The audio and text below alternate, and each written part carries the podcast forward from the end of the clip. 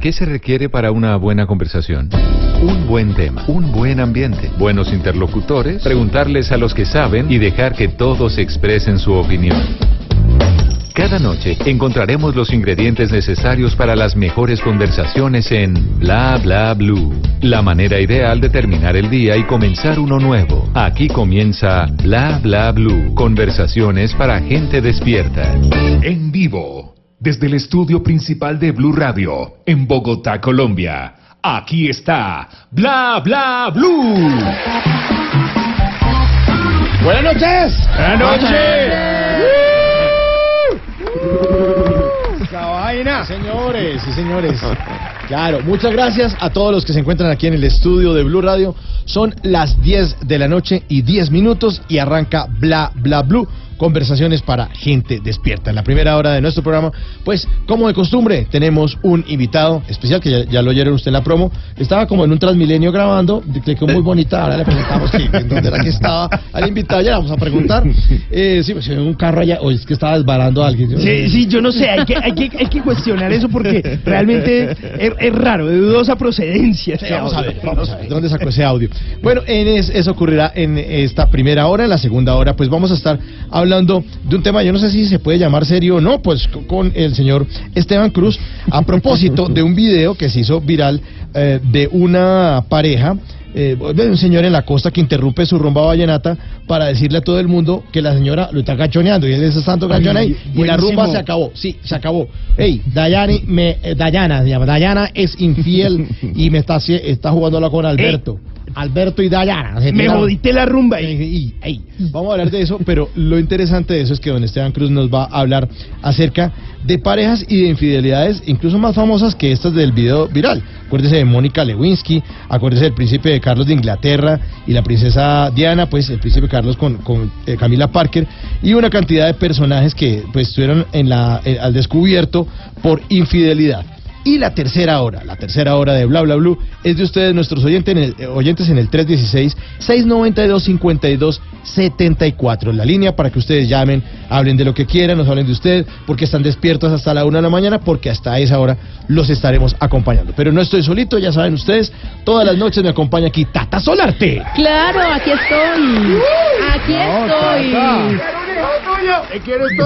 Tengo mi fanaticada. Gracias por el reporte en arroba Tata Solarte en Twitter, en Instagram. Un saludo para la comunidad caleña en Bogotá y en mi Cali del alma y en todo Colombia. Mis amigos en Manizales que tanto quiero. En la costa, Carnaval de Barranquilla. Mejor dicho, en todo el país donde haya fiesta, feria y cualquier agasajo. Tata, Ahí. Tata mueve público. Ahí estamos. Mueve, mueve, mueve, mueve. Es que todo se me mueve. estoy en eso, estoy en eso. Estamos en dieta, en dieta porque todo se nos mueve hasta ahora. Y otro personaje que se mueve con un brinco muy especial, estilo eh, Circo Hermanos Gasca o Circo del Sol, es don Simón Hernández. Ahí está, ahí está. Esa Cuidado, vaina. Muy bien, muy bien. A ver. Otra vez, por favor, otra oportunidad. Uy. Espere, espere, Cuidado, cuidado. Espere. A ver. Eh, el brinquito, ahí va, el brinquito, ahí va. A ver. Eso, cayó perfecto. Hombre, casi Perfecto. No, de verdad que sí. eh, cada vez ese salto está perfeccionándose. Perfecto, perfecto. Yo no sé, más adelante le vamos a preguntar a nuestro invitado qué piensa acerca de ese No, es salto. que fue muy bueno, No, muy bueno. no. O sea, mire, yo, yo, Salto mortal. no, no, no es porque lo haya hecho yo, No. pero yo he visto saltos buenos en radio y el mío. Sí. De verdad. Eso es tenerse mucha fe. sí, optimismo. Sí. De- sí, nominado al mejor salto en radio. Sí, sí, sabe, sabe, de- de- debería haber Es porque no ha visto otros. No, no, no, no. Ya, Créame, créame, confía en mí, así como confía en los oyentes que están en Bogotá, Medellín, Cali, Barranquilla, Neiva, en Boyacá, en Villavicencio, en Bucaramanga, en Armenia, Santa Marta, Girardot, Cartagena, Cúcuta, Montería y en mi Manizales del Alma y obviamente en todo el mundo en blueradio.com. Bueno, y les decíamos que a las 11 de la noche, entonces el tema este de hablar en serio estaba a cargo de don Esteban Cruz. Auxilio, me desmayo. Cállese viejo lesbiano. Auxilio, me desmayo. Cállese viejo lesbiano. Bueno, yo les quiero decir a ustedes que los quiero mucho, que usted que está en el taxi a esta hora manejando, dándole duro por su vida, yo lo acompaño con mi voz. Y también a usted si es vigilante, no lo dejo dormir. Y no lo vamos a dejar dormir hasta la una de la mañana, así queden pegados aquí a Bla Bla Blue, que no se pueden perder ninguno de los tres segmentos de los tres horas de Bla Bla Blue. Auxilio, me desmayo. Cállese viejo lesbiano. Y en el 2018 Auxilio, peinado. Peinado, sí. Cállese Sí. viejo lesbiano. Bueno, así que ya estamos listos para arrancar Bla Bla Blue. La producción es de Dayani Corredor Acuña, la mejor productora de Blue Radio y alrededores. No, productora, productora dura de verdad. Yo he visto productoras tremendas, buenísimas en radio y Dayani. Y Dayani Corredor. De verdad. y en el control master el señor Rafa Arcila. Es que tiene ¿Qué más? ¿Qué fue eso? Las porristas, las Muy porristas. bien. Esa la está poniendo él. Sí, no, no, no, No, son las, no. las porristas, son las porristas. Chicas, Es la voz de él. Es el mismo Es distorsionado. el mismo, sí, distorsionado. ya estamos todos listos. Apúntense el cinturón de seguridad y le damos la bienvenida al señor Joaquín Sabina.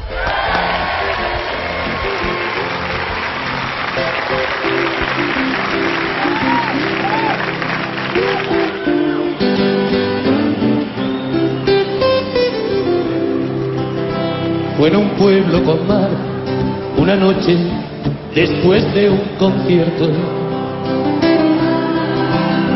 Tú reinabas detrás de la barra del único bar que vimos abierto. Cántame una canción al oído y te pongo un cubata con una condición que me dejes abierto el balcón de tus ojos de gata. Loco por conocer los secretos de tu dormitorio.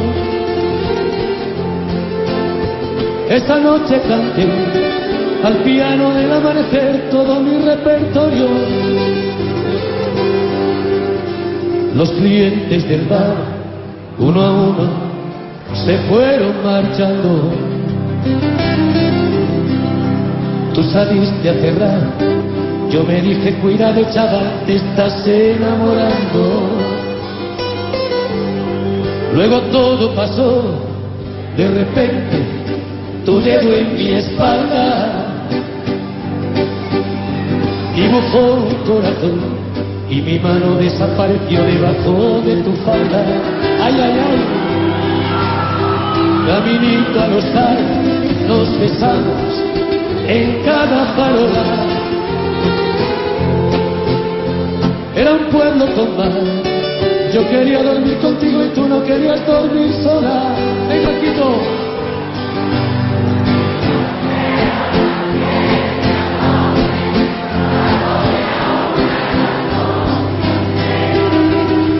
Y desnudos al anochecer nos encontró la luna.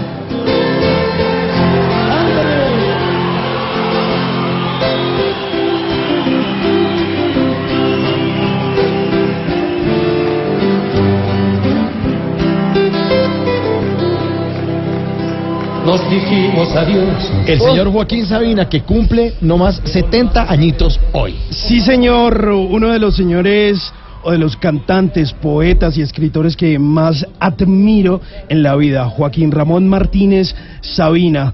Corría el año de 1992 cuando estrenó por allá un 10 de abril un álbum importantísimo para su carrera que fue Física y Química. Y ahí estaba precisamente esta canción y nos dieron las 10.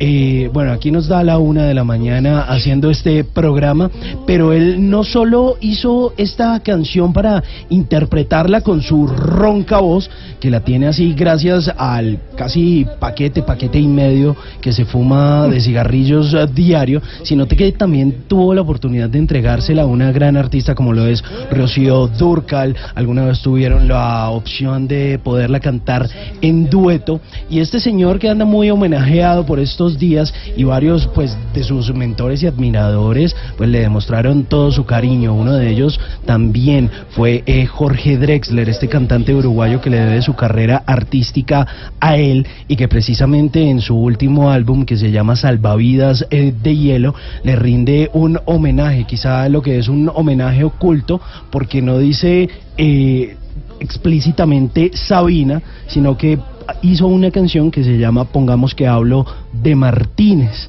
porque pues digamos que camufla un poco ese otro apellido de, de Sabina, que es Martínez Sabina, y en esta canción habla de cómo Joaquín Sabina lo sacó de un bar en Uruguay cuando Jorge Drexler era médico y lo puso a cantar en España y hoy Jorge Drexler es lo que es gracias a Joaquín Sabina. Entre ellos dos hay física y química.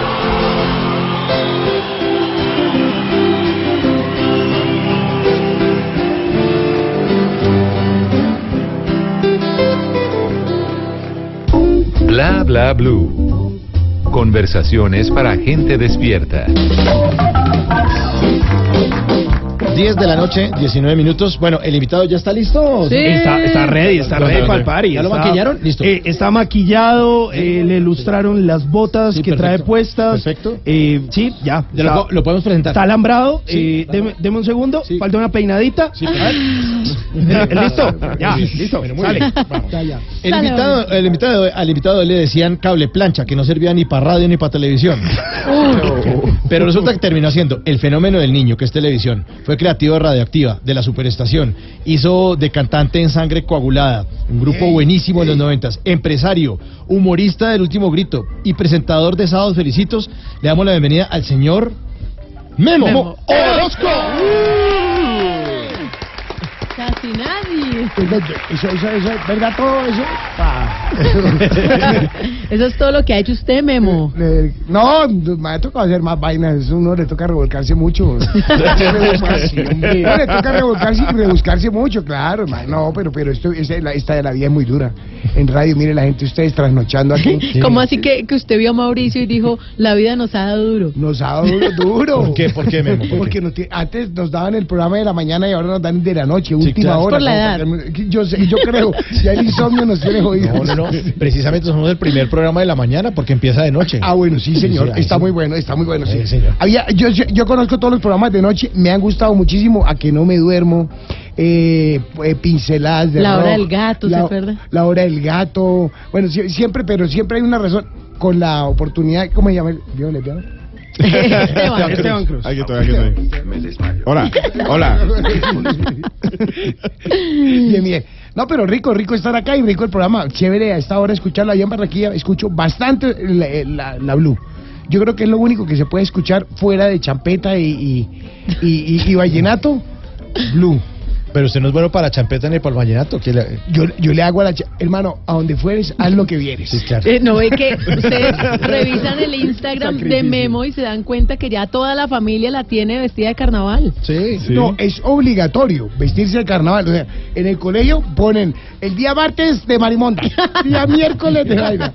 Jue- ¿Y qué van a hacer? No, eh, bailan, est- están ensayando, ahorita estamos en precarnaval. Claro. Precarnaval es que no hace un carajo de aquí hasta el 4, el 2, 3, 4. Sí, Y del 4 de ahí hasta el miércoles de ceniza no se hace nada. Entonces, pues, pues bien, pero no, de verdad todo el mundo pa- se para, o sea, se para. Ya todos los fines de semana hay fiesta. Bueno, pero eso es lo que está haciendo ahorita. Pero volvámonos un poquitico a su vida. Usted eh, nació en Argentina, en Córdoba. Sí. Y, y- pero lo trajeron chiquito a... Bueno, siempre ha sido chiquito. de argentino. Sí. No, no, la, no. la estatura, La no, estatura, no, impresionante. Y ese personaje suyo que ego. hacía en, en radio era buenísimo. Mira lo que aquel. Ah. Impresionante. Corriente de 4 8 segundos, piso de tercera puerta a la derecha en Blue Radio. no, impresionante. Esta emisora le hace falta a alguien que sepa deporte. Huevo, ah. No, estoy todo boludo, no. te- bueno, bueno. No, pero lo, lo divertido. Llegó de niño. Lo divertido es que mi papá era, mi, mi abuelito le decía indio colombiano. Porque hace cincuenta y pico de años, 57 años, un, un colombiano allá era lo más raro, era como ver a alguien aquí de Senegal y esa vaina dónde es. Sí, o sea, como que no aparecía en el mapa, como Co- Colombia la vinieron a conocer cuando murió Carlos Gardel, o sea, ah, era... Y lo único que salían era postales de las indias eh, amazónicas así con... Tipo India Catalina. con la- no, sí, no, porque India Catalina las tiene paraditas. Estas, no, no la- las amazónicas, ¿tú no se acuerdan que son una vaina así? sí, cosa- Que es como unos triángulos. Sí, unos triángulos, pero Esa, sí, esa, sí. esa, sí. Y, y, y, y pues llegué a, a- a Medellín. Mi papá salió huyendo de, de la Argentina porque clásico colombiano revolucionario terminó tirando piedra y en, la- en pleno peronismo, entonces casi lo desaparecen, casi termina siendo uno de los que mandan a saltar en avión allá al polo. Y se tuvo que venir primero y después llegamos nosotros. No me habían bautizado, entonces me bautizaron en Medellín a los cinco años. Pero hablemos de eso, de su nombre. Porque es que la creatividad de los papás es que yo lo meto, yo lo meto en el show porque a mí me pusieron eh, casualmente nací seis meses antes que naciera, que saliera el primer astronauta para el espacio. Ok. Por consiguiente, mi nombre es Guillermo Yuri Eh, Orozco Levi. Guillermo, ¿ustedes se imaginan que hubiera salido la perra laica? O hoy se... Guillermo Laica, Guillermo Laica, Guillermo Rintintín, alguna... Gracias a Dios por regalo. O sea, una, una, una, unas las creatividades de los papás ahora todos son Sebastián, Sí, Esteban, Esteban, Esteban. eh, Johan, Sí, claro. eh, Silvi, Emilio, Emilio, Emilio. el Emilio es lo máximo. Sí, claro. Eh, nombres como Pía, o sea, Sí, sí, claro. Luna. Luna, Mía. Mía, Mía. oh. Mía, eh, eh, o sea, ahora les dio a todas por ser Mía, Luna, eh, bueno, eh, en la época mía nosotros totalmente gaminazos, el mismo nombre de mi papá, Guillermo Yuri. Por consiguiente, cada vez que me llaman a, a cualquier cosa, por favor, la señora Guillermo, la, la- la- Guillermo Yuri, todo el mundo, entonces, por, por Yuri, Yurivia, la, la mexicana. Entonces, mi abuelito judío, turco judío, mi abuela católica apostólica romana, ellos tuvieron siete hijos, nunca el uno se convirtió al judaísmo, ni la otra, ni el otro al catolicismo. Y llegamos a Colombia de los cinco años y dijeron, bueno, ¿y Esteban qué?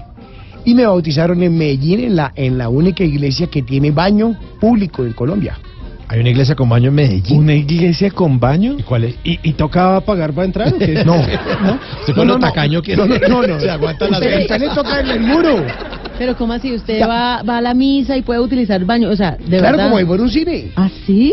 Y es, ¿Y y es, eh, la iglesia de Santa Gema, que queda ahí en plena castellana en, en el rompoy de la 33. Eh, me bautizaron allá. Entonces, por consiguiente, yo bautizado en Medellín, mi papá médico, visitador médico de un laboratorio. Entonces, viajamos por toda Colombia. Entonces, soy como una mezcla de mi abuela española, mi abuelo judío, pues de Turquía, él era de Esmirna, mi papá colombiano, mi mamá argentina, y, y- y eso fue lo que salió. O sea, por eso, por eso de pronto no tengo la estatura que ustedes soñaban, no tengo los, los ojos ni nada de eso, pero es como O es- sea, el experimento estuvo bien. o sea, ya, tiene la oreja de argentino, o sea, no salió el rubio, No, la oreja. no, no, Mire no. esas orejas argentinas. Pero tiene, la, no, tiene la rodilla No, no. turca. La rodilla turca, sí, sí, sí. Tengo, no, no, tengo la silla turca, la silla turca. Tengo, de hecho, de hecho tengo eh, ahora sí el, eh, aquí el lumbago, entonces te- tengo mi parte Ah, de judío. pero el cuento paisa Judío. sí lo tiene. El no, pero es que le toca a uno, porque es que No, uno, usted bueno es para los negocios. Si usted es bueno pero para uno, los uno negocios. chiquito y feo. Hermano, usted no sabe la parla que le tocó echar a uno para uno comerse algo en la vida. Usted es de buen apetito. ¿Qué? No, pues es que uno, uno, yo aprendí a tocar guitarra precisamente por eso. Yo viví en el rodadero. Me gradué en la escuela naval de, de bachillerato y ya de, de, de buzo. Me fui pa- para, para el rodadero a vivir allá de, de buzo. En las boyas petroleras trabajaba uno tres días a la, a la semana, dos días. Y el resto playa con cachaquitas. sí, cachaquitas. Entonces todas las cachacas llegaban en esa época que, ay, aquí dónde se consigue marihuana. ¿Ya en esa época? ¿Qué? Perdón, perdón, ¿usted qué piensa, hermano? Pues dije. No, no, era- eh, perdón. Esta, eh, eh, esta época, en esa Napoleón metió vareta. Ahora usted no va a... Con razón. ¿Usted, usted, usted, usted por qué cree que se va a sentir tan grande? Le armó problema a todo el mundo. Ese le peleaba a los alemanes, a los turcos. Ese. Entonces nosotros vivíamos, digamos, en una vida... como- Relajada. Sí. relajada. La máxima preocupación era qué pantaloneta me pongo mañana. Todo el día en la playa. La de piña, la de sandía. La de piña, la de jandía. Y entonces uno como que en un momento ya uno dice, toca trabajar. Pero- y, le, y le toca a uno ponerse a trabajar. ¿Y, y era de los de Tanga en Arizona en esa época? Tuve tanga en Arizona, total. Fucsia, ¿verdad? No, no, roja. Tuve tanga en Arizona. En esa época era la tanga león. ¿Así? Sí. ¿León? Salían los pelos así por los lados. Así. Yo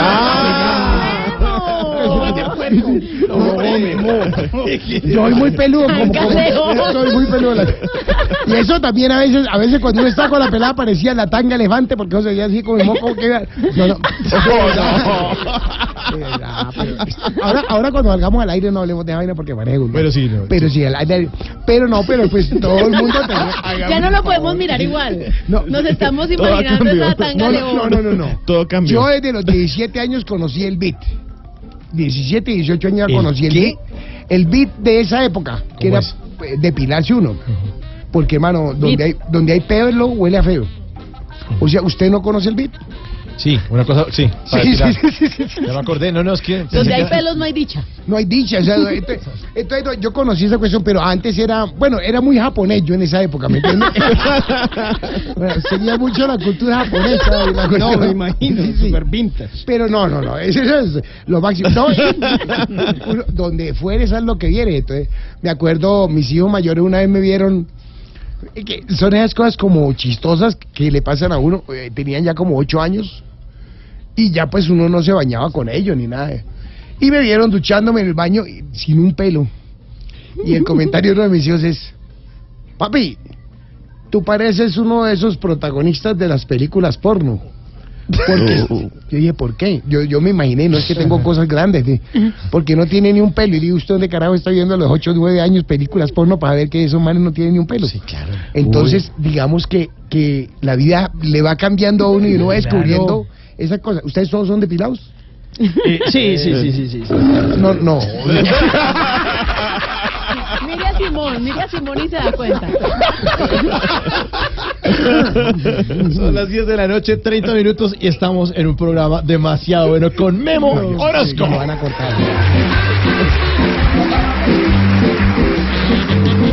Bla bla blue. Conversaciones para gente despierta. Esto es lo mejor de Voz Populi. Opinión. Lo más importante de los viajes de los presidentes colombianos a la Casa Blanca es cumplir el protocolo o el ritual. Se hablará algo sobre el tema de drogas, pero fundamentalmente se va a hablar del tema de Venezuela, porque será lo que le preocupe al presidente Trump, que ese es donde tiene apostado mucho de su capital político en este momento. Ojalá las personas tuvieran en cuenta al momento de escribir un tuit que lo que están haciendo es irrespetando o respetando a otras personas que están también en las redes sociales. Humor. Luchito, Lucho, Lucho, Lucho, ¿cómo va Eh, Lucho? me ofende que el protagonista tenga más dientes que los No, no, no, sí tiene. Bueno, en esta última posición les tengo a la mate tipo heavy metal. Heavy metal. Heavy. Todo heavy metal. Bueno, toda la noche boleando cabeza. Voz Populi. Lunes a viernes, 4 de la tarde. Blue Radio, la nueva alternativa. Bla bla blue. Conversaciones para gente despierta. Y ahora en Bla bla blue venimos a robar. Muchísimas gracias. Sí, en Bla Bla Blue eh, vinimos a robar porque venimos a, a robar. ¿Cuál es su arroba, Memo, en las redes sociales? Arroba Memorosco L con el chulito azul. Es una- con el chulito azul. No, no, es que, es que eh, cuando me dieron el chulito azul, todo el mundo quedó como loco. ¿Y usted por qué tiene chulito azul si no tiene ni el millón ni los 500 mil? Entonces, eh, pero me dieron el chulito azul, porque ya aprendí por qué le pueden dar a uno el chulito azul. Ta, ta, ta, ¿Quiere? ta. La, la No. cuenta verificada, la chulito azul. Sí, pero el- es verificada porque tienen que tener página de internet, eh, Twitter, eh, Instagram. página, eh, sí, Facebook. eh, Facebook. O sea, siete requisitos y lo hacen aquí en Caracol. Entonces, Entonces, lo ver- verificaron. Bueno, Sí, sí. venimos a robar porque vinimos a robar. Fíjese eh, en estos trinos. Ado- eh, arroba Adolfo Sumercé. Se llama. Adolfo Su- ¿De Arroba dónde será? Adolfo Sumercé. Sí, Ese, escriben- ese- ese está más decente. Sí, bueno, a- arroba Adolfo Sumerse escribe en Twitter, ¿ironía? Ironía es que Amapola, la hija de Paloma Valencia, crezca y se convierta en heroína. Bravo. Es, inteligente, está muy inteligente. Sí, está fuerte, pero... Oigan este, arroba decepcionada XD puso en su cuenta de Twitter, las mejores historias se crean con los ojos cerrados. Sueña mucho, sueña mucho. Pero, no, pero el canal de Disney también es XD. Y es para niños. O sea, no, sí, sí, sí, es XD. Carolina Sanín, arroba Sanín Paz C, escribió en su cuenta de Twitter. El toreo es una alegoría mortal de la represión del deseo homoerótico. Representa el triunfo del machismo sobre el deseo de ser penetrado. El torero mata a la bestia oscura que él desea simbólicamente que lo penetre con el cuerno. No queremos más víctimas de su falsa moral. Pero le, sí, pero le responde Beto Arango, el comediante. Sí, Arro- sí, sí, sí. dice, arroba Beto guion al piso Arango. Dice, ¿y las toreras cómo quedan ahí? La jodió. La jodió. Arroba la ah, frunita pone este diálogo en. Pues se llama así. Arroba la frunita pone este diálogo en Twitter. Oye, ¿me avisas cuando llegues? ¿A dónde?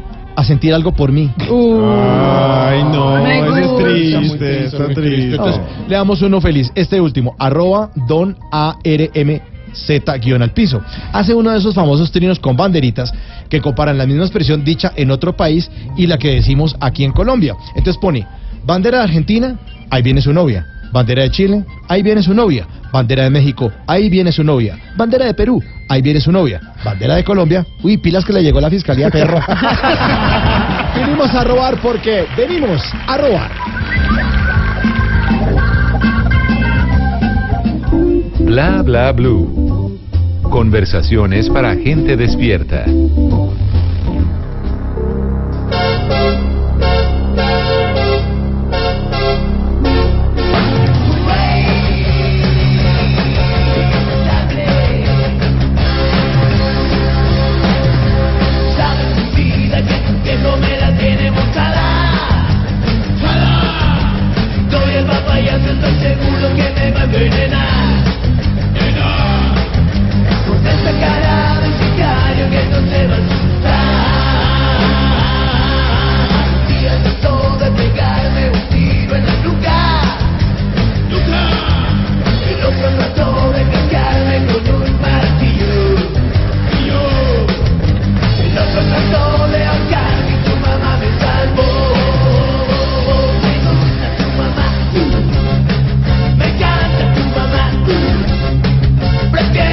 Es Memorosco con sangre coagulada. Me gusta tu mamá.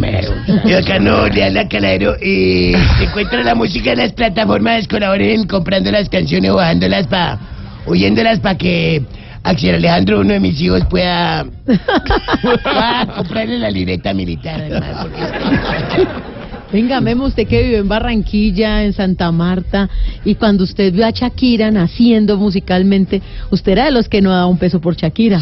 No, de, de hecho, no, mire, Cha- no, Diga la verdad. por Shakira, Diga la verdad. no, no, por Shakira yo hubiera dado más plata, pero no, venga le digo. No, no, no, no, no, o sea, para cambiar el look, no, Shakira es una de las personas que, de la cual yo tengo que decir, nunca me gustó su estilo. ¿En serio? Porque yo conocí a Shakira que, de que de unos 10, 11 años, iba mucho a, a, a Radioactiva, ahí estaba yo y Lozano y la, y la mamá, eh, la llevaba mucho para meterla en, en, en shows, la cuestión, cualquier cosa que hiciéramos. Y ella, pues, una niña que cantaba Magia, siento magia. Una voz toda, toda como gutural. A, a mí no, no me gustaba. Es año, año 92 más o menos. Y cuando yo conocí, pues, pues lo que hizo este personaje, el cabezón, no, cabezón este, el de la otra emisora, eh, que le dijo, venga, vaya, vaya que estamos haciendo un disco de nuestro rock y la mandó donde... Alejandro Villalobos. Por eso el bobo cabezón ese. ¿Cuál bobo cabezón, hombre? ¿No es cabezón? No, hombre. ¿cómo que Era no? por lo otro. No mucho. Papá, por eso, por eso nació sangre coagulada. Porque el man decía que es que... No, no, yo tenía un personaje que era George. George era súper gomelo, ¿me entiendes? El foto de sucesos tienen pasaporte. El que estábamos, de verdad, eh, y ahora hay un mancito, ¿cómo se llama? él?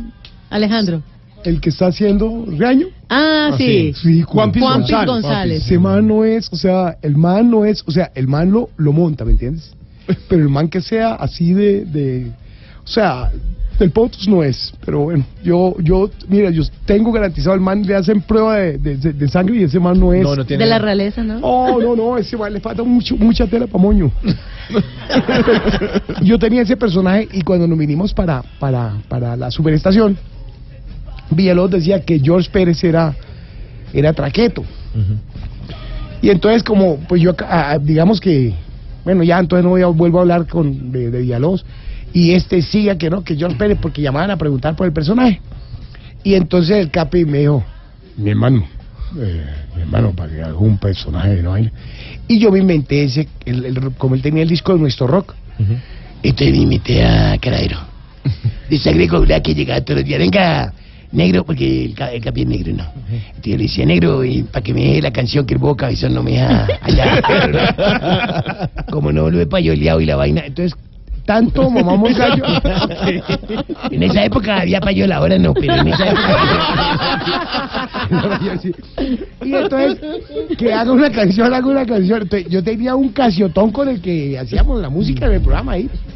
Y entonces, e- es, esta, la programación que tiene eso es eh, eh, la programación rock del casiotón 001, yo creo que era la primera versión. Y chin, chin, chin, chin, chin. Entonces, grabamos, me gusta tu mamá. Oh. Y nos terminaron comprando el disco. eh, tres casas disqueras. Venga, venga, le compramos el disco. ¿Cuántas canciones tienen? no? Nosotros tenemos como 180, pura paja, teníamos nomás una. y grabamos en un fin de semana el, el disco, porque era con Casiotón. Y bien, bacano, terminó abriéndonos eh, Quimosis los conciertos. Y ¿Ah, sí? sí, sí, no lo abrían ahí de conciertos. Yo fui a un concierto eh, en el Salitre en Bogotá donde se presentaron. Quemamos a alguien. Y tan Sí, pronto sí, salieron. sí. Sí. ¿Quemaron? Sí. ¿Cómo es eso? Porque es que la pólvora de esa época no era Pyropax, sino era Piropac, una vaina así. Piropax. No, eh, compramos unas bombas de, de... No teníamos gran experiencia. Lo que pasa es que Sangre Cogura era la crítica de... En esa época, pues el grupo colombiano lo trataba muy mal. O sea, en un rinconcito y llegaba el grupo americano y toda la tarima, el grupo colombiano le ponían prácticamente un equipo de sonido para que sonara y unas luces ahí. Entonces eso era sangre coagulada, como una parodia. Y, y pues nosotros, pues para la pólvora, nosotros, nosotros también tenemos pólvora como Kiss. Y, comp- y co- y compra- y compramos esas bombas de, de Navidad, las que, las que le quitan la... Eso así. Pero sin el... Entonces les- las destapábamos y le poníamos una resistencia. Era, era super- pero que sí Era, era, Eso era una economiseria. No, no, no, no, era, era tecnología de la época. Era tecnología de punta porque era con cuchillo que la, abría- la abríamos con cuchillo. Y entonces nosotros, entonces sí, nosotros haríamos las bombas con el cuchillo. Entonces pusimos para arrancar el show cuatro bombas de esas y yo tenía un switch. Lo más tecnológico que era, yo nomás ponía on, off. Y los cables con la resistencia esas que para salir y que se diera el, el humo. Y no, y saltó esa vaina y dijo, ¿qué vamos? Oiga, ¿quién fue el que se inventó eso? Eh, lo que pasa es que, no, pero tuvimos varias en Pasto nos pasó lo mismo. Eran rockeros de escasos recursos. Eh, nosotros, pe- pero el rider no lo tenían que cumplir, pedíamos eh, un petaco de cerveza, pedíamos petaco de cerveza, pedíamos fritanga o comida de la época, Salchichón. en la zona, salchichón, toda la vaina, y nos lo tenían que cumplir. Eh, pedíamos un arroz de papa, pedíamos arroz y, y lo regalábamos siempre para, para como para algo, pero era como una crítica. Al principio los, los, los grupos de rock, pues, no, esos pendejos ahí porque le están pagando por tocar, y- pero después entendieron como la filosofía, de que era como criticar eh, lo que hacían con los grupos colombianos. Y por andar criticando pegamos un disco bailable de fin de año, el Sangre Merengue Mix, que, que salió Café Moreno, Caramelo, Taxi, Iván y Subbambán, todos con mix, canciones de esas de bailar. Sí, sí, sí. Y sacamos el Sangre Merengue Mix y esa sí nos dio para comer durante Sí, no, pero dos ¿qué años. el roast de ustedes? Nada más el nombre. Eh, Sangre, no, merengue, no, no, mix. no, por ejemplo, estuvimos tocando en Barranca Bermeja, un aguacero. La mitad, la mitad del público era para el lado del ejército y la mitad era como para el lado de la guerrilla. Entonces teníamos En la canción. época. No, total, no, en esa época, porque ya eso no existe. Eh, ya, ya se hizo la vaina, ya no hay nada. Pero entonces fuimos, entonces, eh, la canción La Cantimplora. Sí, señor, yo soy la Cantimplora del ejército. Ejército Nacional. Y, y resulta que, y resulta que, que mi comandante que le vuelva a tocar la canción. ¿Quién es su comandante? Ya, el guerrillo. Tóquela. Y después que mi coronel que le vuelva a tocar la canción. Once veces la tocamos esa noche. No, Oiga, Memo, ya que estamos tirando tanta caja, ¿usted qué, qué tal es para tirar? Eh, bien. Mire me- con quién vino. Mire con mi mujer y tengo dos hijos nuevos ahora y se parecen a mí, que es una de las ventajas. y, y, y bien, todavía, todavía bien y, sin Viagra. Bueno, pues aquí vamos a tirar caja porque Tata Solarte le tiene una cajita en la que Preguntas. va a encontrar un- tres papelitos ahí y usted tiene que sacar los papelitos y leer a ver qué dicen los papelitos. Cada papelito va a contarnos algo de usted, de su vida. Ahí lo está sacando. Está metiendo la mano con mucha cautela. Ahora sí, sacó el primero. ¿Qué dice? Memo Super Papá. Memo Super Papá. Bueno, acabo de decir que justamente dos nuevos que se parecen a usted y, lo- también dos. Y, y dos, dos grandos, dos guaymarrones que no se parecen, no mentiras, también se parecen a mí. y uno que antes de, ese sí no me parece en nada, pero tocó reconocerlo. Entonces digamos que tengo cuatro hijos oficiales, uno que no fue tan oficial, pero apareció después de muchos años y, y, digamos así, pero con mis hijos mayores tuve la oportunidad después de separarme, vivir con ellos, eh, Vivían los tres como solteros, ¿no? pero lle- llevaban unas amigas, hermano. eh, sí. Eh, Porque vivía- no vienen a estudiar a la casa, muchachos. To- No, total, no, eso era. Invítenla, eso- invítenla. Total, no, no, no. y- y- pero lo que era bueno, yo a veces me le rumbié amigas a ellos, pero ellos, pero ellos se rumbeaban mis amigas también. Sí, ento- porque entonces sí, eh, eh, era divertido. Era como, era un, como lo que dicen ahora en los preescolares, un compartir. Una fraternidad. Era, era, era, era- sobre todo yo estaba muy deprimido en esa época, entonces ellos buscaban cómo levantarme el ánimo. Familia, familia muy unida. Y, y muy uni- y me llevaban unas que me levantaban ese ánimo. Pero no, fue muy divertido. Y, y- y bien, pero después eh, una luz, encontré una luz en mi camino y me alejó de todos esos malos pasos. Ya eh, eh, ella me enseñó ¿Qué? lo bueno y lo malo. Se convirtió. Y además, no, yo cuando la conocí le dije, mire, hoy, hoy encontré un, un, un- un apunte de esos que sacan ustedes tan buenos, que a mí ninguna mujer me tiene que mandar a hacer nada. Que yo veré si primero trapeo o plancho. No, encuentra uno como, me dio, me dio uno la soledad, vivía solo, y entonces como que los diciembres, de hecho el hombre casado no lo, eh, lo invitan todos los matrimonios, pero el hombre soltero o No, separado, no, no. Porque se daña el hogar. un, pe- sí, un uno- peligro, uno- lo ven a un uno. peligro, un cáncer. Sí. eso. No, no, Ent- no. Entonces yo a los 24, la fiesta, cualquier día, el padre, eso lo miran a uno, este, este no fue capaz de... Y entonces... sí, sí, le daban a uno muy duro. Eh, y, y un día encontré una persona que, que yo no quería, pero comenzó, eh, comenzó o sea, Lo sabes conquistó. Como son las mujeres. Ah. Uno sabe, ¿me entiende? Uno sabe que... O sea, se hizo el difícil. La risita. No, uno, uno sabe que uno, uno le gusta a una mujer cuando lo mira como un zapato. Usted le picaba el ojo. Sí, no, ella siempre lo piqué, pero bueno. Pero no, entonces decidí organizarme. Pero no, mire, el TIC me ha servido para muchas cosas. Uf. He comido más de una vez totalmente gratis TIC. Siguiente papelito. Él es Siguiente Memo Orozco, nuestro invitado hoy en Bla Bla Blue. No hay más. Sí, hay tres. Hay otro. En el fondo. Espérese. Eh, Memo, máquina de hacer plan. Memo, usted ha hecho de todo, pero a usted ¿Máquina todo de le funciona. Máquina de hacer No. plata. Ah, no lo dudo. No, no. Ese es un, ese es un, es un, es Mito urbano. De los mitos urbanos. Sí, ¿Cómo no? ajá. Pobrecito. mito urbano. Eh, de hecho, estaba, estaba en, en Tropicana cuando lo de la Diana. lo de la Diana. ¿Qué? Lo de la Diana. ¿Qué? Nos cayeron, nos cayeron. Perdón, total. Eh, me llaman, me llegó una cosa, preséntese con abogado para imputación de cargos. Ah, ¿Yo qué pasó aquí?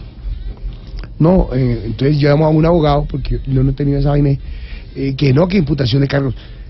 Memo, esa vaina es seria, tiene que venir. Creo que fui el 4 de diciembre a la fiscalía y me dicen, bueno, usted tiene aquí... Yo era uno de los 400 y pico mil colombianos que estábamos en el mismo hoyo, porque eso era, entraba uno detrás del otro. Eh, usted tiene una deuda con la DIAN. Declaraciones más mal presentadas, mal toda la vaina. Y tiene que pagar, fueron 150 millones. Uy, 150. y yo y yo que no tenía ni para arriendo. Entonces vengo y le digo, eh, y me dijeron, me dieron, o sea, me- la fecha fue bonita porque me dijeron 22 de febrero, el día que yo cumplo años. No. Tiene tres meses, si no, pues no lo metemos a la cárcel, pero usted queda Y ese día conocí una cantidad de gente eh, del medio, de no del medio, de tal cosa, con, con la misma cuestión. Y nunca me olvido por lo que me dijeron. Que me imagino que me- esto lo, lo escucharon alguien de la allá. me, me, me la montaron otra vez, me dijeron, mire hermanito, nos mandaron a recoger plata para el, plan para el proceso de paz. Y como hay mucha gente evasor, yo, yo no había evadido. Y mi deuda realmente eran como 27 millones de pesos. Y entraron intereses con intereses y reinterés y sanción y toda la vaina.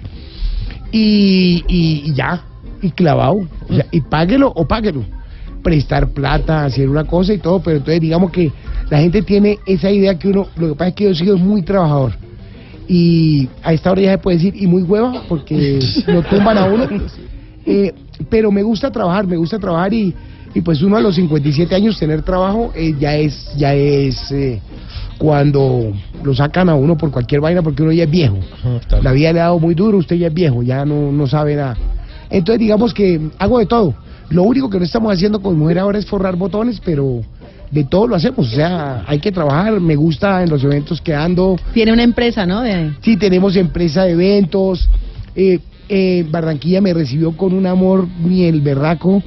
Eh, toda la lo la pasamos en gira con Cerrejón, en gira con con eh, Prodeco, en gira con las alcaldías de, de la costa y, haciendo eventos y le da uno una gran satisfacción de ver que de ver que por ejemplo yo creo que ustedes van allá a, a, a Barranquilla y los los van a adorar porque de verdad que allá falta muchísimo que se acerque Bogotá a, la- a las regiones. Entonces ustedes llegan Vámonos para el carnaval.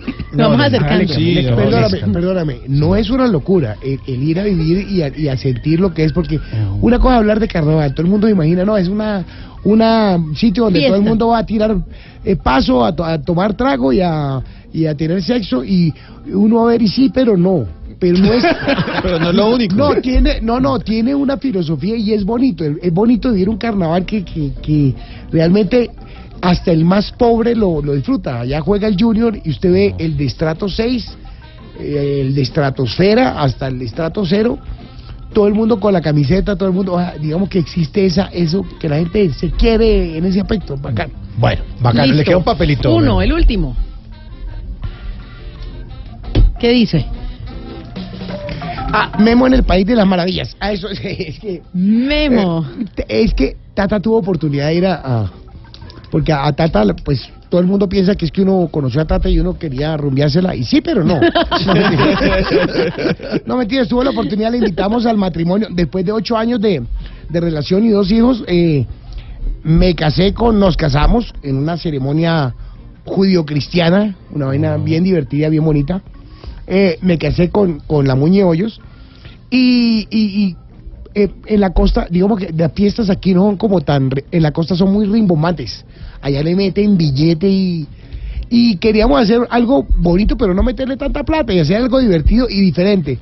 Entonces hicimos, eh, como yo cuando la conocí ella, andaba en un evento de Alicia del País de las Maravillas, hicimos el matrimonio de Alicia del País de las Maravillas. Ah, qué bonito.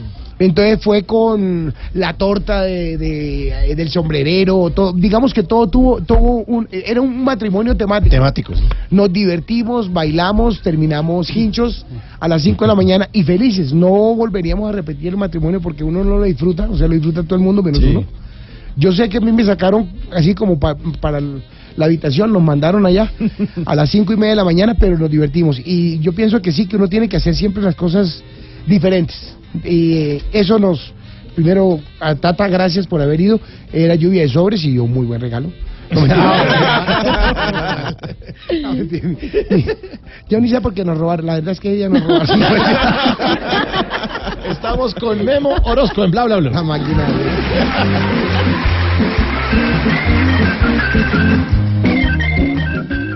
Bla bla blue. Conversaciones para gente despierta.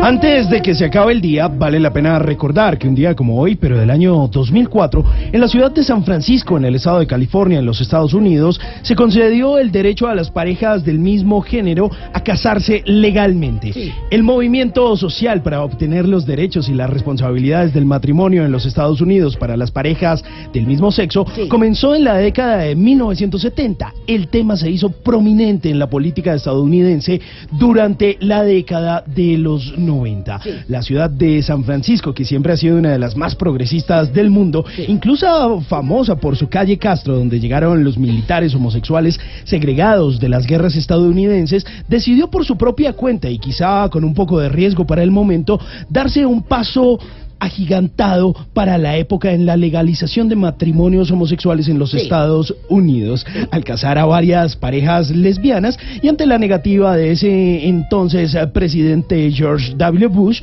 quien dijo que esto destruiría la institución matrimonial. La numerosa población homosexual de San Francisco celebró esta medida con el casamiento de siete parejas del mismo sexo en un claro desafío a las leyes de California en ese momento que solo definían el matrimonio como la unión de un hombre y una mujer. Para ese momento el Congreso de California rechazó la decisión, pero San Francisco, una de las ciudades ícono gay, fue la primera en abrir la puerta para que luego ese estado de California legalizara el matrimonio entre parejas del mismo sexo que hoy es reconocido por el gobierno federal de los Estados Unidos desde el 26 de junio del 2015. Las encuestas actuales muestran que la mayoría de los estadounidenses apoyan el matrimonio entre las personas del mismo sexo.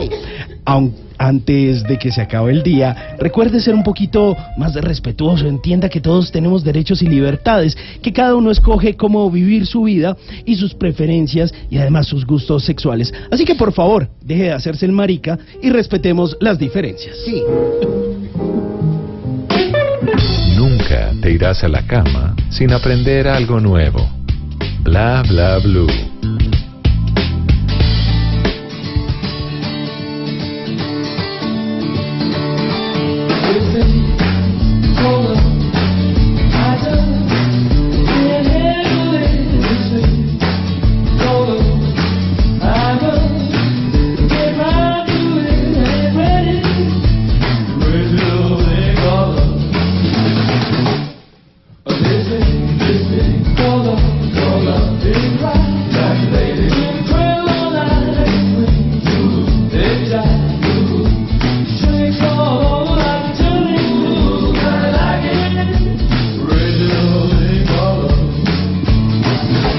Aquí está Memo Orozco que nos hace llorar de la risa. Pero que ¿Cómo así que la agencia y qué, qué fue lo que le fue lo que pasó? pasó? Hola, soy Alfredo Barroso. Un saludo. Buenas noches, Colombia. Estamos llegando a toda Colombia, ¿cierto? Sí. Por favor, claro que sí. Hola, soy Alfredo Barroso. Si quieren me pueden buscar en Mari Café Style, Mari Café Shop y en la boutique vendemos de todo que se llama Maricaditas. Eh, sí, eh, ¿cómo se llaman? Eh, ¿Cómo se llama este, este el que está en el programa de, de- ¿Franklin Ramos? Sí. Qué pena. ¿Y el otro, el de la moda, quién es? ¿Cómo se llama el, el otro? El de la red. No, no Plus Ultra, él es ya lo máximo. no, él sabe más. Yo quiero que Colombia se levante, levante y sepan que hay, a- a- habemos personas, hay personas conmigo. Habemos con usted también, usted también, marica. No, no, no, que sí, sí, sí, habemos, o sea, bueno, no importa. Sí, entonces. Entonces, que podemos también hablar de, de, de eso y podríamos hacer una, una, una agencia en, en la radio, en Blue. ¿Sí? En Blue, Blue Radio, Blue. Porque con Blue Radio es lo mejor. Esos personajes que fueron determinantes en toda su parte de, de radio, ¿no? Comimos mucho tiempo gracias a ellos. de Entonces, verdad. este era Alfredo. Alfredo, Alfredo. Había un chileno, Eh, argentino, a pie. el argentino. Y No, ya- y no, ya la no. pelota, ¿no? Había un chileno. chileno, bueno, el chileno, bueno, eh, ahí, El chileno. después.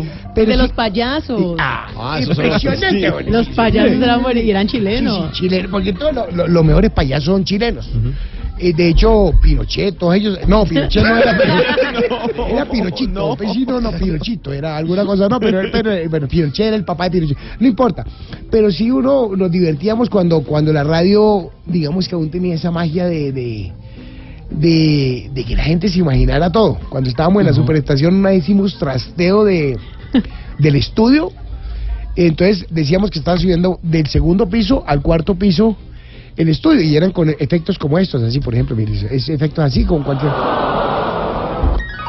Eso, y la gente Se imaginaba. no, nos mandaron una vez transportes rojas a ayudarnos, que nosotros que les mandamos a subir, porque el, el Capi subía, no, estamos aquí subiendo, se cayó la, la bola de billar, pac, pac, pac, de- no, y, y- y la gente todavía tenía esa magia. Eh, se vendieron los álbumes de, de los personajes, no sé si te acuerdas. Claro, Sí, sí, claro, Entonces, sí, sí. entonces- entonces era, era como, como, como divertido esa magia. Entonces, eh, uno como que lo- vive la radio todavía en esa época, se quedó uno en, en- en la. pues ahora todavía, pues, ahora se vendería el álbum mucho más con Tata. Yo lo compro, yo lo compro.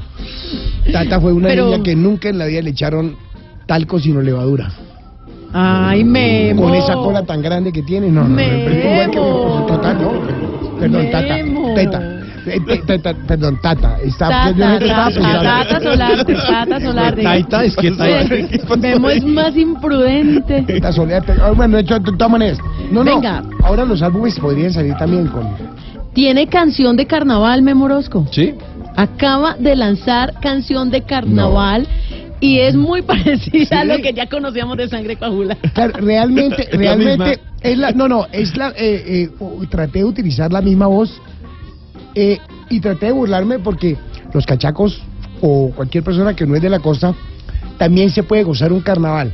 Entonces dice que cuando carnavaleo, no importa cómo se ve, entonces digamos que manteniendo la, la, la voz de, de, de calavero y una cosita así medio ronco, no, no meterme a, a competir con Mr. Black, con que, que, que Kevin Flores, con ninguno de ellos, sino divertirme y hacer algo bien divertido. Este ya está pirateado en las esquinas de Barranquilla. Se lo venden en, en el disco de crossover, pirateado, de verdad. No lo trajimos, ¿no? Qué bien. Lástima. Bueno, Entonces, ah, ahora lo eh, buscamos. ahora- Pero ¿qué es lo que está haciendo usted en Barranquilla? ¿Por qué se fue a, ir a- a Barranquilla? por, por calidad de vida. Eh, eh, íbamos a pasar vacaciones allá, la comadre ese está de Vallesurún. Estábamos haciendo una temporada de circo y, nos prestó el apartamento ella y mi esposa viajó conmigo y, y la pasábamos muy rico, tranquilos. Eh, lo más lejos era Cartagena a una hora, Santa Marta también a una hora. Entonces un día dijimos, bueno, aquí en Bogotá uno se gasta cuatro o cinco horas sentado en un carro, entonces decidimos irnos para allá a probar y, y ya digamos que venimos y no nos, no nos encontramos aquí como... ¿Pero sigue viviendo el apartamento de Diva? No. Todavía. No. Pues es que nos prestó el apartamento No, y ya nos no. quedamos. Ella comenzó a cobrar después. No, no, no, no, no, no, no. No, no eh, eh, mira la canción, mira la canción sota. ¿Cómo se llama esta canción? Mire, doctor. Mire, doctor, ahí está. Memo Orozco. El ritmo que tú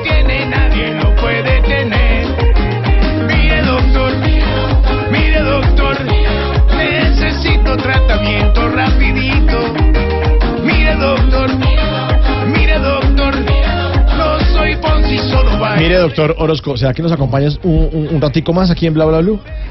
No, lo que pasa es que, eh, bueno, sí. Está bien. Vamos con voces y sonidos y volvemos con Memo Orozco. Suena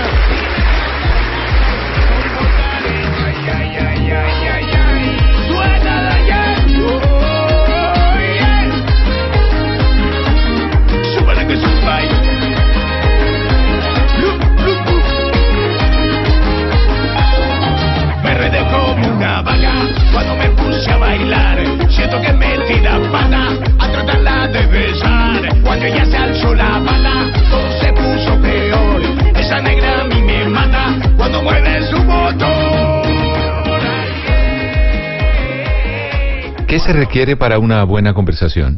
Un buen tema, un buen ambiente, buenos interlocutores, preguntarles a los que saben y dejar que todos expresen su opinión. Cada noche encontraremos los ingredientes necesarios para las mejores conversaciones en Bla Bla Blue. La manera ideal de terminar el día y comenzar uno nuevo. Bla Bla Blue. Conversaciones para gente despierta. De lunes a jueves desde las 10 de la noche. Blue Radio crece. Blue Radio y bluradio.com. La nueva alternativa.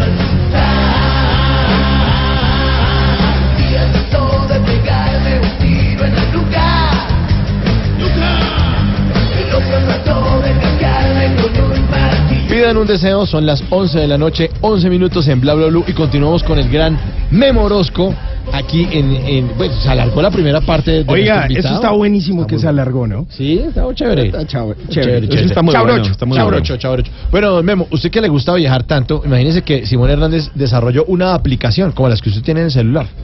Pues eh, mire, eh, yo he visto que usted es un tipo viajado, recorrido, mejor dicho, que ha hecho de todo. Tipo de mundo. Y que Tipo come de bien. mundo, Y que come, come bastante. ¿Le gusta mm, Sí. ¿Ha comido? co- comer bien? Sí, sí, sí. ¿Ha comido bien en la vida usted, no? bien, Sí, uno Ah, es, que uno ahí como que despista.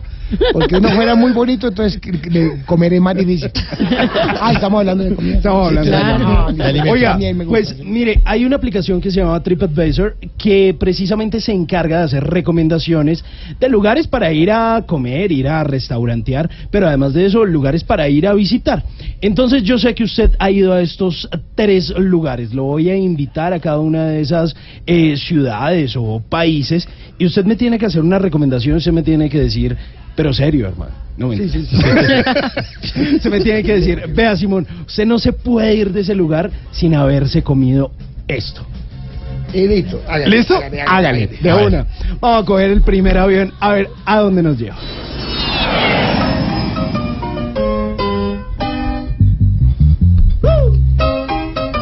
En Barranquilla me quedo y entonces uno no se puede ir de Barranquilla sin comer qué. Haberse comido qué. Bueno, eh, es que Barranquilla tiene mucha comida típica. Dígale la abuela. No, señor, no, eso no.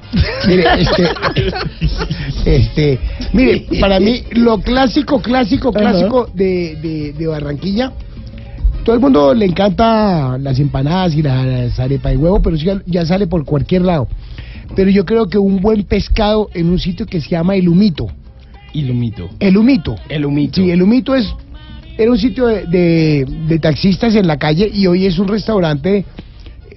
Es dificilísimo tener turno, no tiene aire acondicionado, tiene ventilador, pero el pescado, el marisco que venden allá es espectacular, pero espectacular. ¿Y, y por dónde queda para la gente que vive en Barranquilla? en las se- 68 con bajando por las 52, 52 con 68.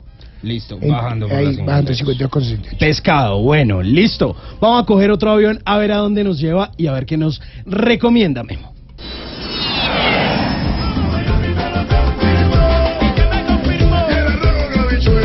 Y entonces uno llega a Miami, Florida, y entonces en Miami uno qué tiene que visitar, qué tiene que comer.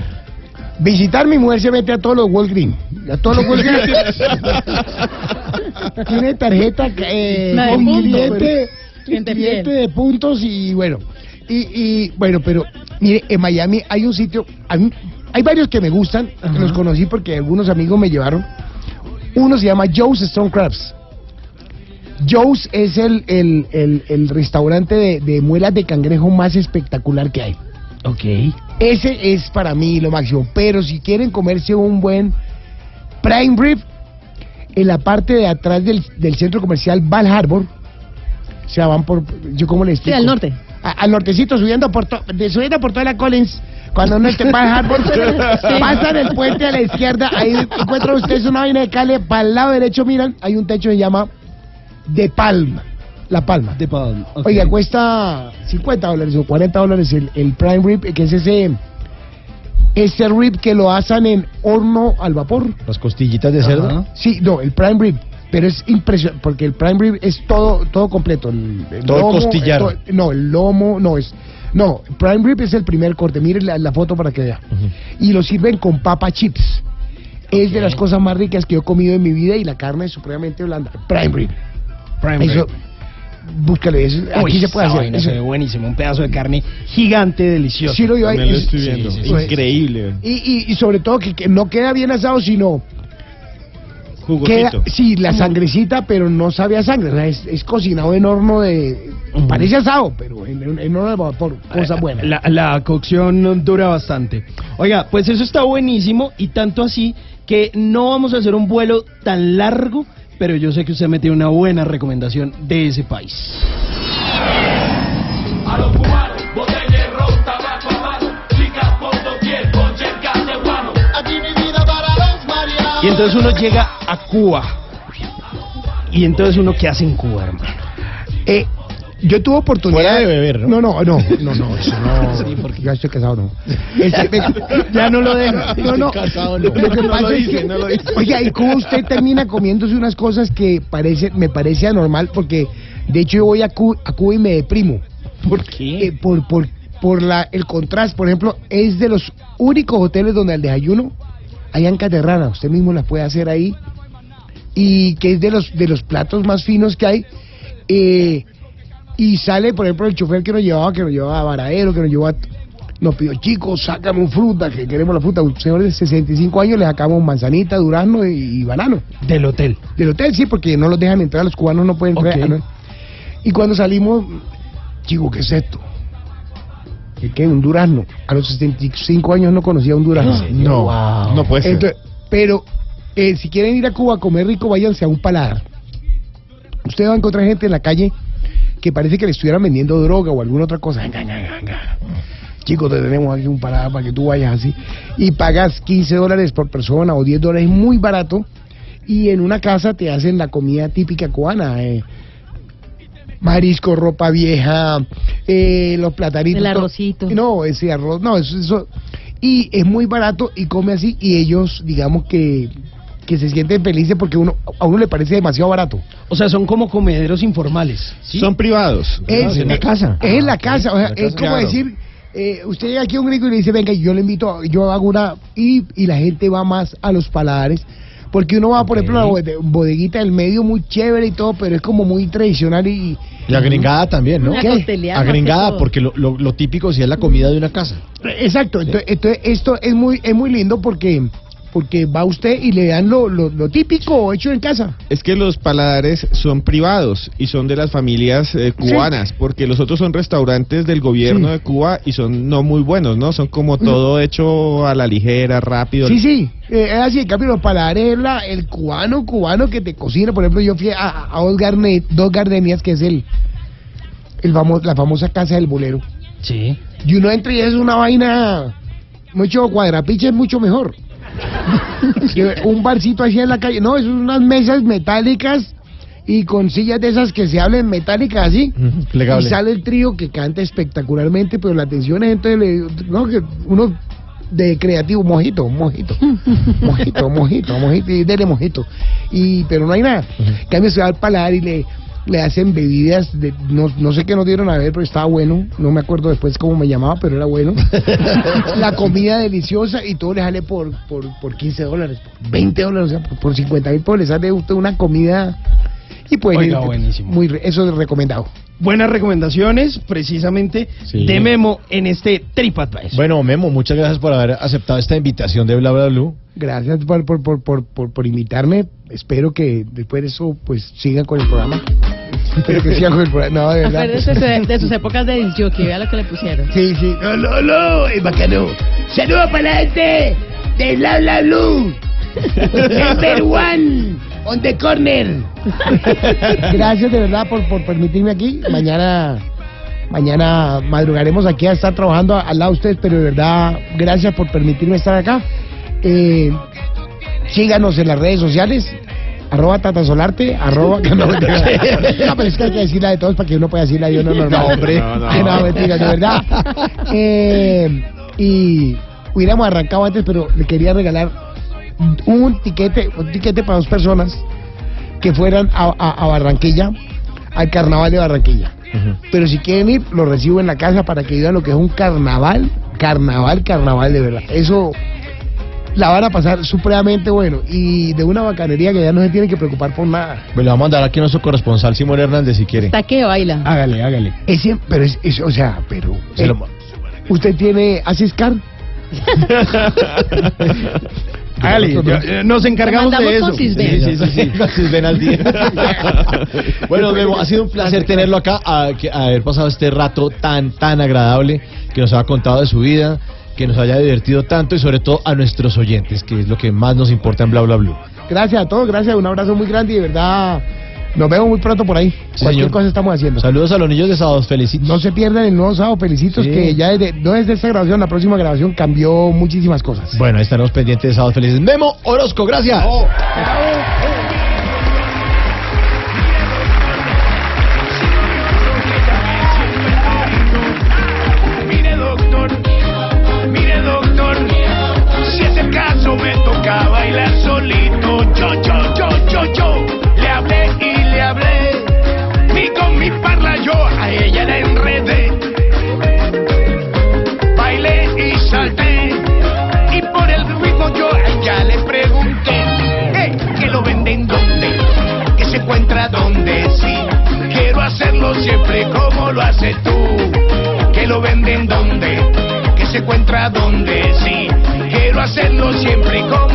tú.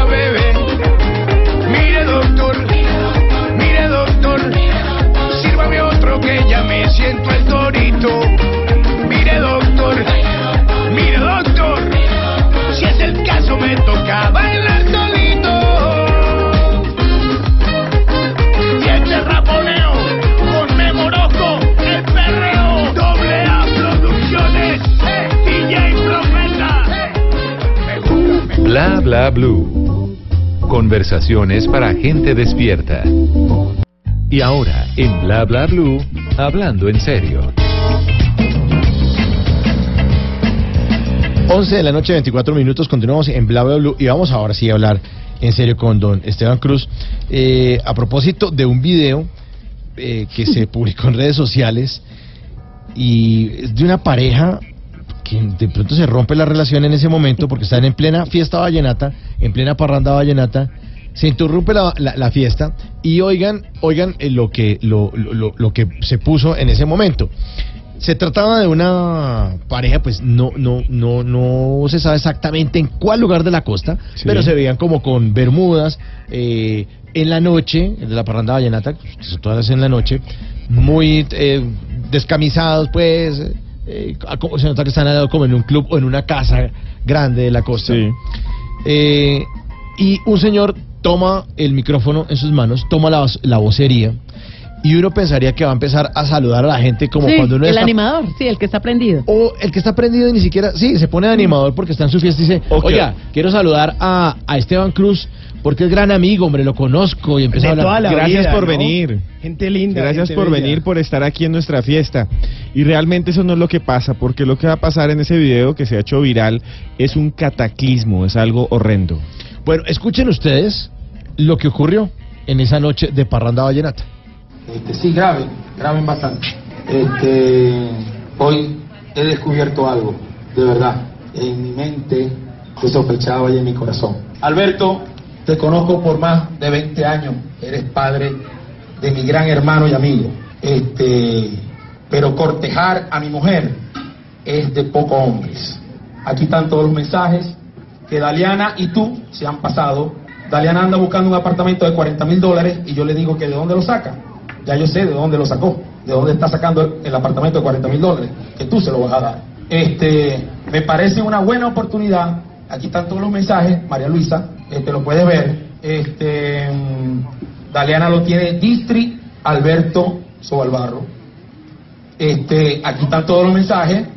Sí, bueno, se pueden retirar. Hoy ya la fiesta se acabó, por supuesto. De verdad, este, te agradezco en el alma toda la amistad sincera y profunda que me demostraste en estos 20 años. Y a Daliana también, por supuesto, estos dos años que ha compartido conmigo hipócritamente. Señora Narci, escuche, escuche, escuche, señora Narci. Topocho, escuche. Los agentes de los puertos, escuchen, escuchen. Gracias, gracias por este día, gracias por esta noche. Aquí están los mensajes. Alberto y Daliana tienen una relación. Ya sé. Bueno, ahí delante de todo el mundo, La- semejante echada al agua. La boleteada de la vida. Sí, pero, pero- pero el tipo estaba bravo. Autocontrol Sí. nivel 40. Sí, sí, sí, sí, admirable. Ni una grosería. No, nada. Uno, nada. ni una grosería. Dos, aguantarse hasta ese momento. Sí. Tres, parecía diciendo cualquier otra cosa, como que la carne a mano derecha, si quieren ir al baño está a la izquierda, o sea, Sí. la tranquilidad absoluta. Es que así toca salir como un caballero. Como caballero. Y le están diciendo, bueno, vamos. Y el tipo dice, no, pero el grosero soy yo entonces. Yo no estoy, eh, decía en el video, yo no aquí no estoy tirando silla, no sé qué. Pero vamos, mire, eh, y, y no, no vamos a, a hablar puntualmente pues de este, de este suceso y de estos personajes, sino esto inspira esta segunda hora de programa. Y Esteban Cruz nos va a contar de infieles por naturaleza, ¿no?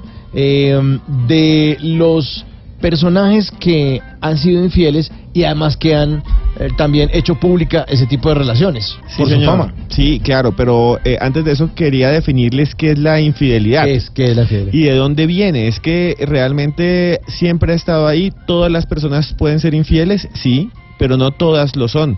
¿De dónde llega? Hay un montón de mitos, de mentiras, de cosas que nos han metido en, eh, a veces eh, los amigos, la televisión, la cadena de WhatsApp, pero lo que ha estudiado la ciencia es increíble. Vea, ustedes sabían que en la mayoría de la historia de la humanidad, la mayoría de las personas solo, no solo tenía una pareja, sino tenían varias. Así, esto es como, estoy hablando como Simón. ¿Por qué? Porque en la mayoría del tiempo, estamos hablando de 100.000 años, la mayoría de nuestros ancestros eran polígamos.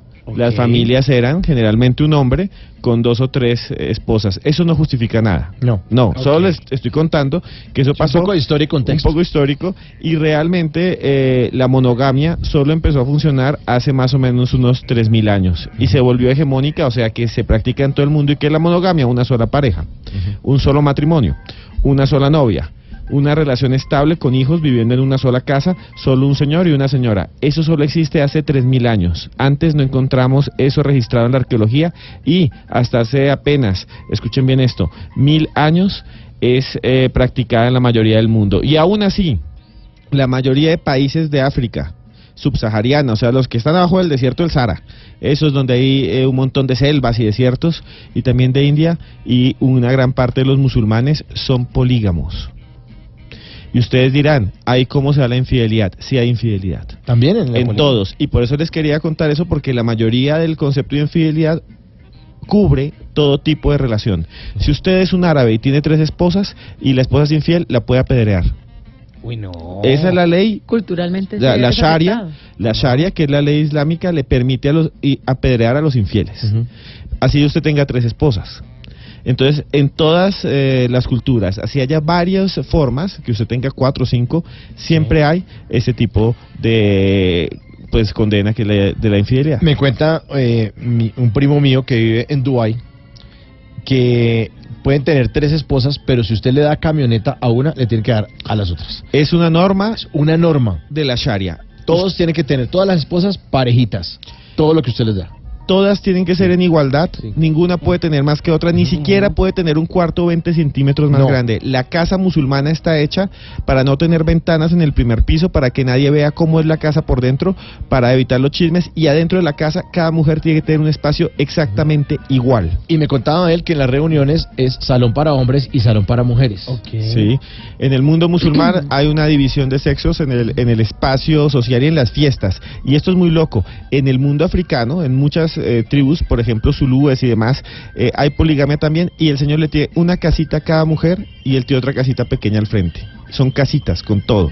Y todos viven como en un pueblito, pero es el señor con sus tres esposas. Sí, puede tener las mujeres que pueda mantener por igual. En el mundo musulmán. En el mundo de India, las que quieran, por ejemplo, en algunas partes de India, las que quieran por sus sentimientos o por arreglos de la familia, casarse con un señor. Ahí no hay límite. Oiga, Esteban, eso en el caso de lo material, de lo económico, pero esa regla también concierne en el, en el campo de la intimidad, en el, El sexo? acceso sexual en diferentes culturas funciona distinto. Cuando hay poligamia, por ejemplo, puede tener, escuchen muy bien esto, puede tener una distribución por día. Entonces, hoy le toca con una, otro día le toca con la otra, y otro día le toca con la otra, y otro día, que es el de rezar y orar, está en descanso y no hay sexo porque no puede haber. ¿Sí? En el mundo africano, eh, generalmente, es no, es la mayoría de la gente se imagina que si tiene tres esposas va a ser un trío del berraco en su casa y que va a meter dos viejas ahí en su cama. Ah, y que- no. Eso no, no está bien visto en muchas culturas y cada una tiene su espacio y su intimidad y sus hijos. Así que sus fantasías sexuales sobre tener tres esposas es más del mundo porno, de, de YouPorn, que de la vida real desde el punto de vista además. antropológico. De Sí, claro, sí. es completamente Sí, distinto. aquí somos bien diferentes, ¿no? El mundo Pero, occidental es otra pero cosa. es que estaba buscando, que me olvidé, un documental que me vi en estos días en Netflix sobre, sobre este... ¿La eh, monogamia? sobre, sobre el que creó los antivirus. Sobre, claro, este Eh, es un señor, este eh, es McAfee. John McAfee. John McAfee. Y en ese documental, justamente, él eh, narra cómo vivía con muchas novias. Sí. Y es un y estamos hablando de Occidente, estamos hablando de América, Sí. estamos hablando de la historia reciente, esto no tiene 10 años y nombraba ahí y las veían en el documental a las niñas, además todas muy jovencitas, cada uno sabía que era la novia y una le daba una cosa, la otra le daba otra y él era feliz con sus novias. El caso de John varias. McAfee es, es brutal, es muy parecido al caso de un traqueto en Colombia o de un narcotraficante. John McAfee se va de Estados Unidos huyendo y se va a un una ciudad que se llama eh, San Pedro en Belice. Belice es un país que habla inglés, que queda al lado de Guatemala. Y él Entre se va a vi- Guatemala y México. Sí, entre Guatemala y México. Y él se va a vivir ahí y con todo su plata es un país muy pobre, hace una mansión gigante y empieza a invitarlas con regalos y llegan un montón, pero él nunca tiene sexo con ninguna. Esto es muy loco porque él es coprófago, o sea, lo que le gusta es defecar. Exacto. Tenía algunas cosas. Primero, eh, según él hacía una labor social, porque cada una de sus novias eh, venían de una situación difícil en la casa, Entonces o el padrastro, plata. o el Sí. padrastro las violaba, las abusaba o les pegaban, entonces él de alguna manera las salvaba. Unas novias sí confesaban, pues que evi- evidentemente necesitaban subsistir y que necesitaban el pago de él. Y él no, era más que todo por compañía y tenía un fetiche bastante desagradable, por cierto, y eso era lo que las ponía a hacer absolutamente a todas, Claro. pero no tenía ningún tipo de relación sexual. No, es relación emocional, pero sigue siendo desde el punto de vista de la infidelidad una infidelidad. Por esta belleza de McAfee, Sí. o sea, el tipo que Sí. crea un antivirus es Él, toda una infección. creó los antivirus, Y que- todos los antivirus Es vienen una de infección, McAfee. es una completa Y, y infección. que después de todo eso se lanza Es como plaga. a la presidencia de Estados no, Unidos. y estando allá hace un grupo paramilitar No, y además de eso. Este documental es muy bueno, además de hacer un grupo paramilitar mata a un vecino norteamericano, lo mató porque los perros lo ladraban, después mató a otro muchacho y después huyó a Guatemala cuando iban a apresar y llegó a Estados Unidos y se salvó y allá se lanzó a presidente. Bueno, pero volviendo a la infidelidad. Sí, volvamos a la infidelidad. Es, es un documental muy bueno, pero vea, la infidelidad tal vez ustedes la han vivido eh, y yo también. Es algo muy humano y es un concepto humano que tiene que ver primero con los sentimientos. Y se cree que el sexo eh, se ve como una extensión en Occidente de los sentimientos. En algunas otras sociedades no se ve como malo que eh, la pareja tenga sexo con otros desde que lo siga queriendo. Y les voy a poner un ejemplo. Cuando llegaban los españoles a América en algunas regiones, o cuando llegaban a conquistar zonas altas de Corea, Mongolia, llegaba el jefe y le decía, vea, le- acuéstese con mi mujer, ese es mi regalo. Y si usted no se acuesta con mi mujer, me está deshonrando. Claro, y me está rechazando. Me está rechazando. Para ellos eso no es una infidelidad. Es un presente a alguien importante que viene. Una infidelidad es que la mujer se enamorara del otro y lo dejara emocionalmente. Nosotros unimos el sexo y el afecto desde hace apenas muy poco tiempo, hace más o menos 600 años o menos en Occidente. Antes estaba dividido, el amor romántico no existía, el enamorarse no existía, todos los matrimonios eran por arreglo, siempre hubo matrimonios por arreglo hasta hace unos 150 años. Y lo que ha pasado ahora es que... Pero es más nos- chévere esta época, ¿no? Sí, claro. Y- Antes usted... y la ya- conquista también. Sí, eso no existía. O sea, antes del amor romántico, la mayoría de los historiadores, sobre todo los franceses, un señor llamado Georges Duby, dice, la gente no se enamoraba porque no tenían la idea de enamorarse. Es más, hoy en día, en muchas partes del mundo, en China, no saben lo que es enamorarse. El enamoramiento es un concepto creado en Occidente y que tenemos nosotros los chinos. En China hay un parque donde las mamás van con fotos eh, y otras van con eh, fotos de la hija, fotos del hijo y las dos se encuentran y, es- y negocian tanta plata, yo tengo tanta y entonces ahí los casan. Una transacción. Es una transacción, siempre lo ha sido. Los matrimonios siempre fue una transacción hasta hace muy poco tiempo y sobre todo en Occidente. De hecho, hay sociedad conyugal. Todavía. Usted, usted cuando se casa con alguien, usted es socio Es un contrato, Sí, es un contrato, es una sociedad. Sí. Y si usted se separa, le tiene que dar la mitad. Y si hay hijos, tiene que empezar a negociar lo que le va a dar al hijo. Eso es una cosa interesantísima. Pero bueno, No, pues, pero que digo yo que el sexo también termina generando vínculos emocionales entre las personas. Depende. Si usted quiere saber, por ejemplo, la mayoría de las mujeres que trabajan eh, tristemente en prostitución no generan vínculos con los clientes. Algunos clientes sí con, con ellas. Es una depende de cada quien. Pero en la se presupone que en el amor actual sí hay una conexión entre la sexualidad y el amor. Y entonces se crea una especie de idea de posesión, de que cuando se casan dos, aquí en Colombia y en todo Occidente, son exclusivos uno del otro.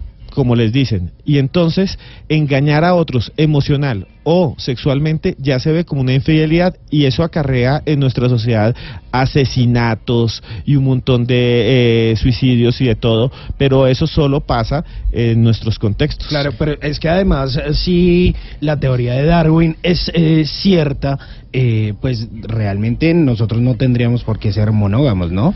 Es que no lo somos eh, como especie. No somos monógamos. ¿Son monógamos qué? Los gansos. Si un ganso se muere, queda viudo y no se vuelve a reproducir el otro.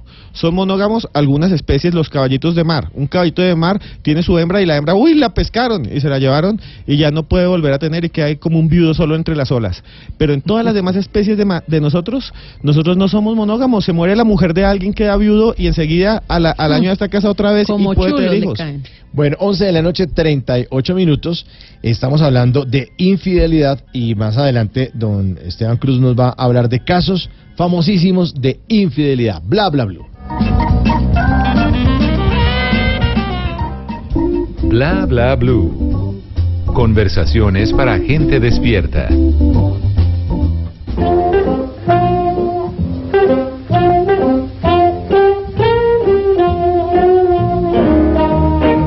Antes de que se acabe el día, vale la pena recordar que un día como hoy, pero del año 2004, la empresa de juguetes Mattel anunció la ruptura de la muñeca Barbie y Ken. Se rompieron el corazón mutuamente hoy que estamos hablando de infidelidades. Después de 43 años de relación, pues terminaron. Barbie fue lanzada al mercado sola en 1959, pero dos años más tarde, en 1961, apareció Ken, un muñeco vinculado sentimentalmente con ella. Fue desde entonces que Barbie mantenía un noviazgo con él y luego de 43 años terminó oficialmente un 12 de febrero del 2004. Luego se supo de la existencia de un nuevo galán en la vida de Barbie, Blaine, un surfista australiano al que conoció en uno de sus viajes por el mundo, en este mundo ficticio de Barbie. Pero todos tranquilos, porque un 14 de febrero del 2011, Barbie y Ken, a través de Mattel, esta empresa de juguetes, anunciaron que habían vuelto a estar juntos. Ken fue el primero muñeco en los Estados Unidos masculino y además de eso ha tenido diversos aspectos y carreras distintas. Tiene un hermano llamado Tony y su mejor amigo se llama Alan. En cada edición la apariencia física de Ken sufre algunas modificaciones, pero siempre tiene sus características básicas, es decir, su cabello suele ser rubio o moreno, aunque en 1962 se lo pintó y volvió a su color natural en 1970. El primer muñeco de Ken con codos y muñecas articuladas fue lanzado en 1972, pues en años anteriores había sido rígido y no se podía modificar demasiado su postura. Pero bueno, la imagen es lo de menos y lo que importa son los sentimientos, así sean Barbie y Ken. Antes de que se acabe el día, relájese, que si necesita zafarse de una persona que no lo hace feliz, que le da mala vida, pues dígale chao, porque para estar sonriendo con esa sonrisa postiza de Barbie toda fingida y con el corazón roto, pues tiempo sobra.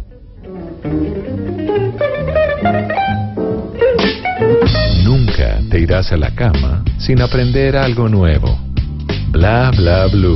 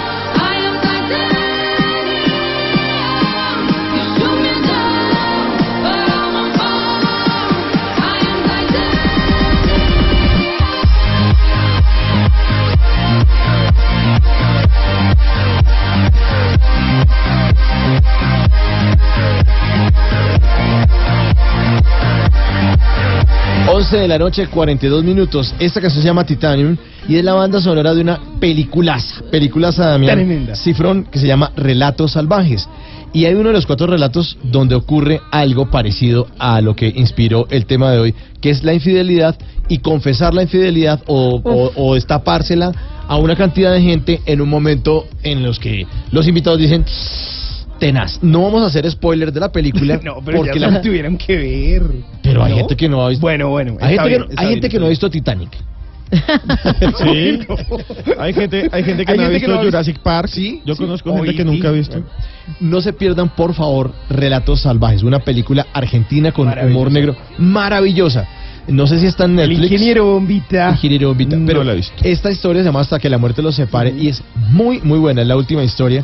Y la banda sonora de, de, de ese, de, esa, eh, de ese relato salvaje es esta canción Titanium. Bueno, estamos hablando, Esteban, acerca de infidelidad.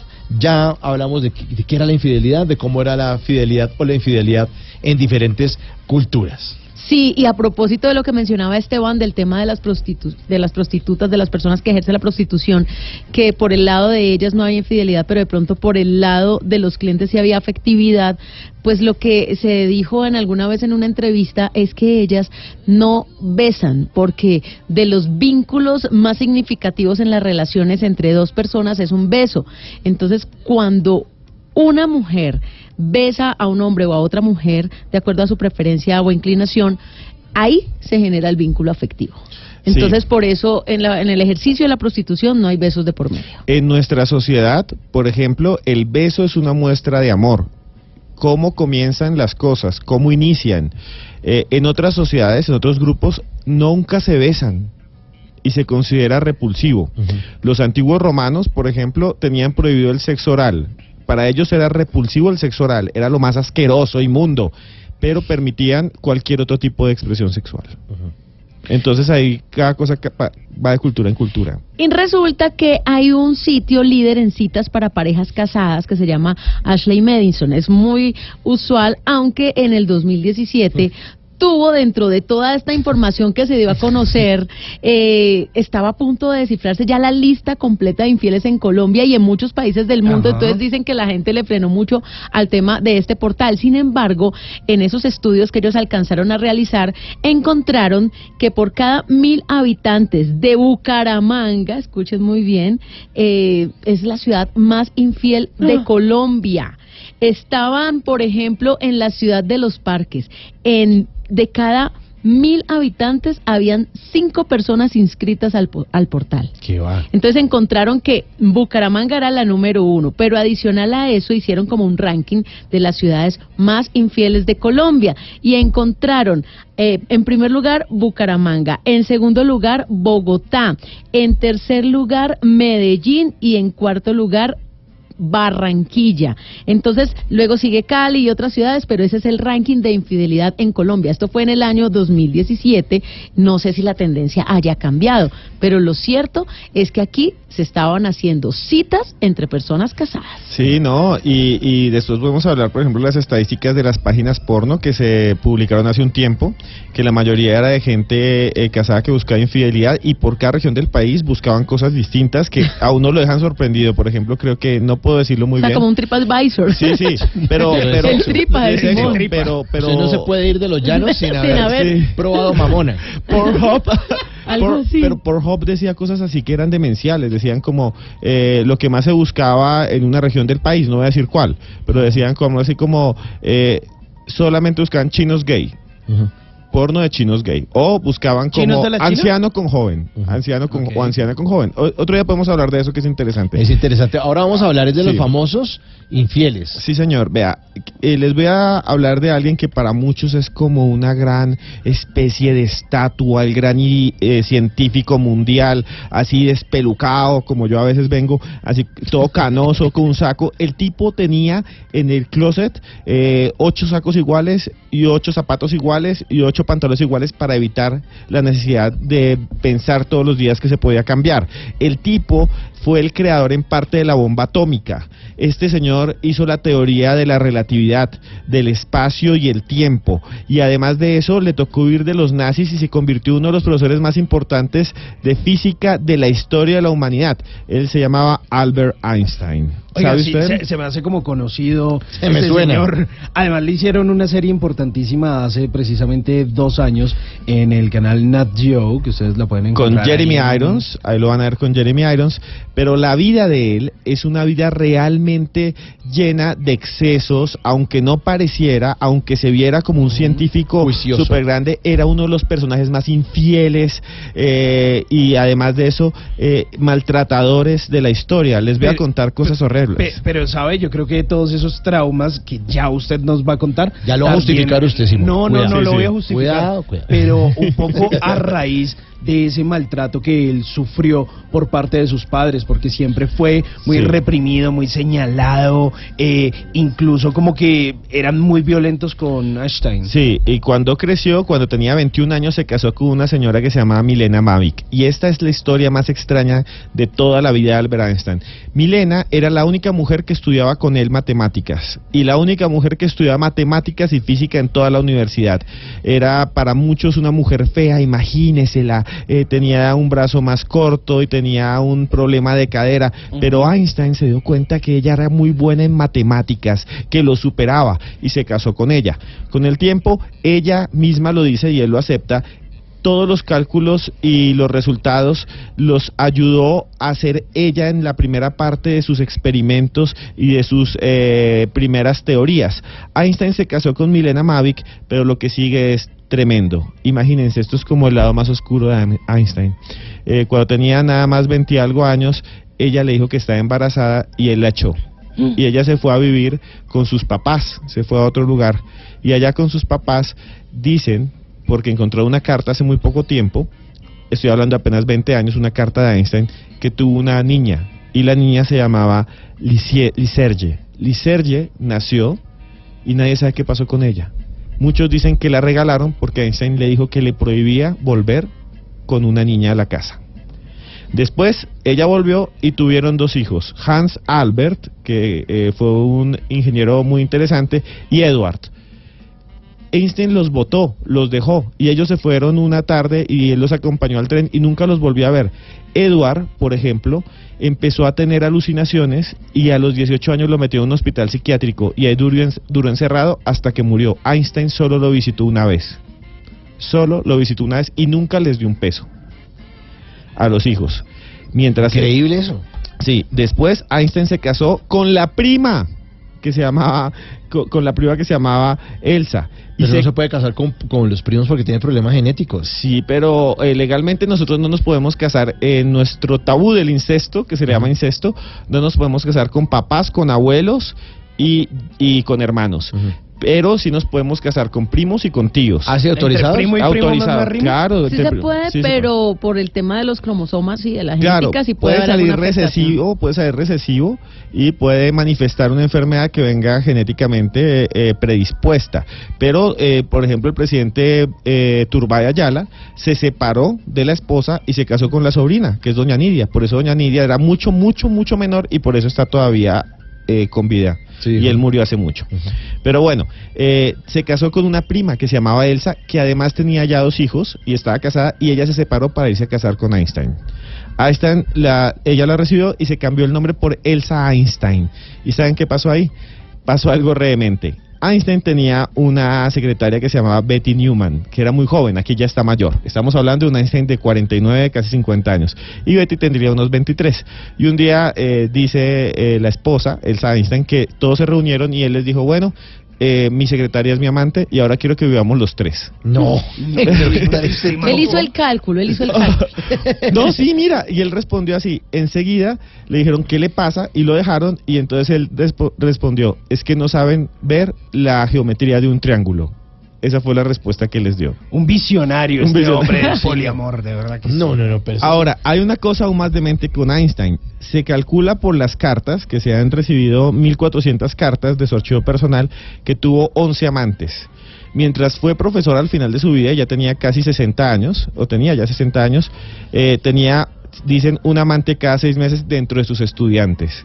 Y mientras tanto estaba casado. Ese era Albert Einstein, para que lo conozcan. No, qué belleza. Sí, totalmente, el lado oscuro. El lado oscuro. Bueno, hablemos de otro personaje, el señor Bill Clinton. Sí, señor. 1998. ¿Se acuerdan que hubo un escándalo en Estados Unidos? Claro, con su becaria. que hubo realmente no solo un escándalo, sino estuvieron a punto de tumbarlo como presidente Sí, claro. porque lo demandaron por perjurio.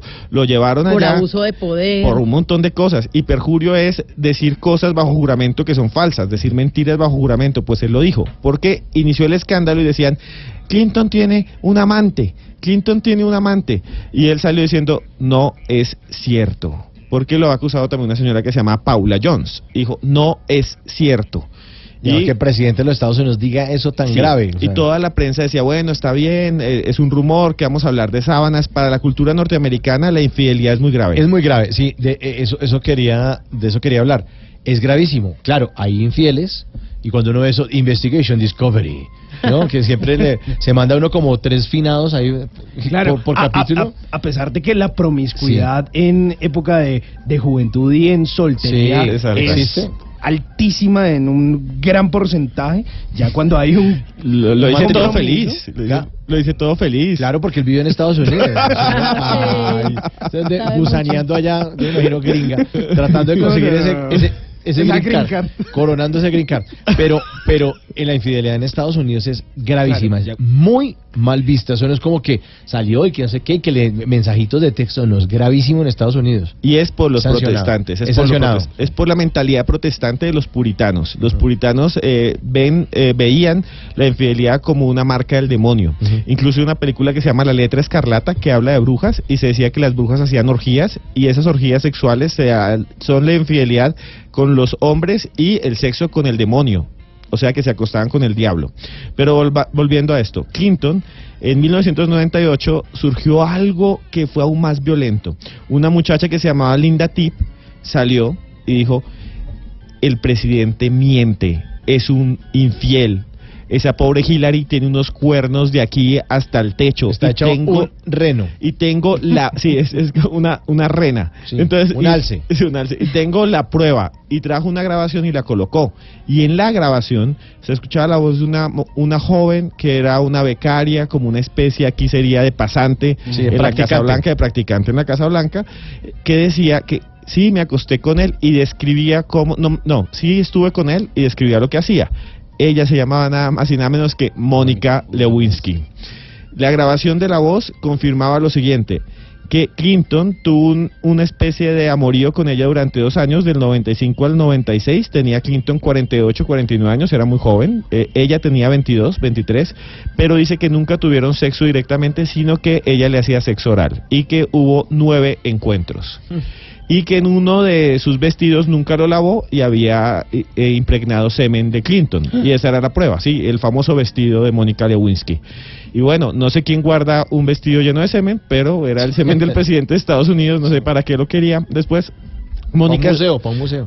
Siempre defendió a, a Clinton, pero lo interesante es, después de esta infidelidad, la que se benefició más fue Hillary, Clinton. Claro, porque el Hillary apoyo de las mujeres, porque tomó esa posición de esposa, pero apoyando a su marido, como el desliz que pudo tener cualquier esposo, y se ganó mu- a las mujeres norteamericanas, y de ahí se- yo creo que ya se hizo oficial su candidatura para más adelante, Claro, porque y- sentó ese voto de confianza entre las mujeres. Terminó siendo secretaria de Estado, líder del Partido Demócrata, abanderó pues eh, las banderas, valga la redundancia, de la casa Clinton en la ciudad de Nueva York y bueno, pues termina perdiendo las elecciones del 2016. Pero es que se volvió humana, o sea, lo, que- lo- lo más Exacto, importante es que el poder que tiene cualquier primera dama, pues eso es, se lo da el cargo por, ser la esposa no. del presidente, pero realmente lo de ella fue que se volvió humana. El pueblo la sentía como una mujer a la que traicionaron, a la que engañaron y que ella salió avante con Es todo. que imagínese usted que está escuchándome, que si usted es mujer y está casada, que su esposo salga en televisión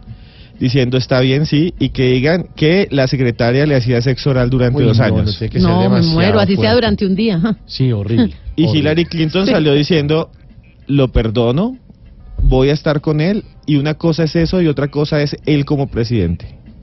Y como papá, y como familia ha sido el mejor. 11 de la noche, 57 minutos. Estamos hablando de amantes, como los que plantean Gracie Rendón y Mike Bahía. Si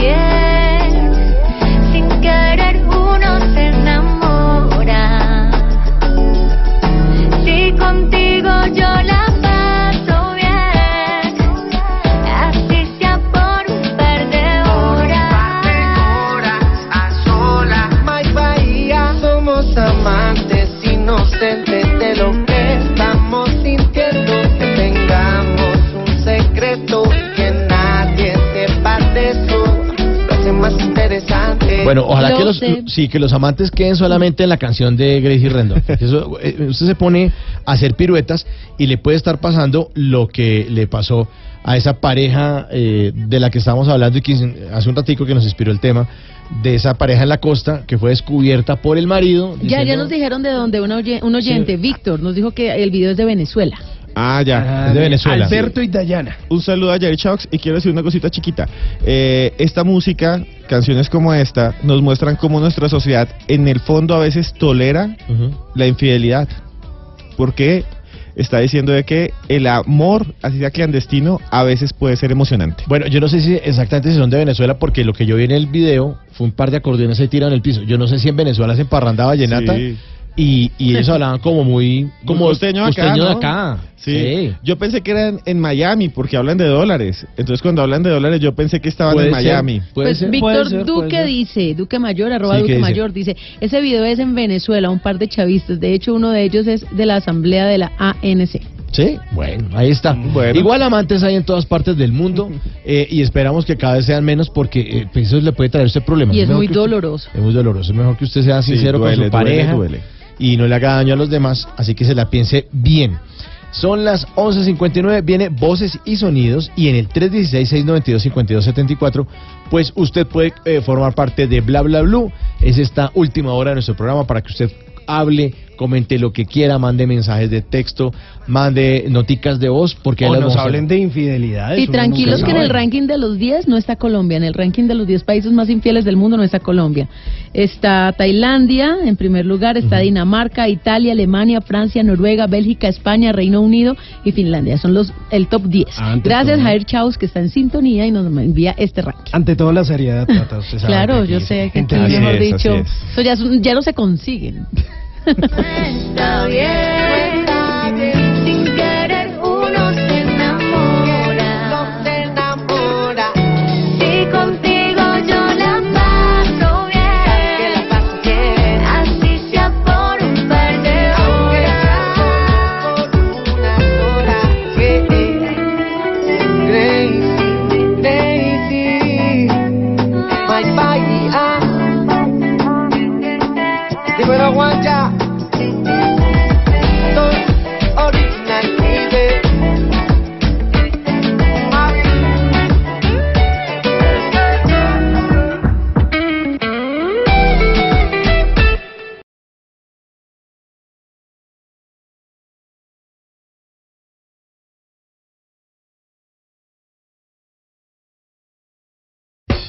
Háblenos de usted. Llámenos al 316-692-5274 y cuéntenos su historia.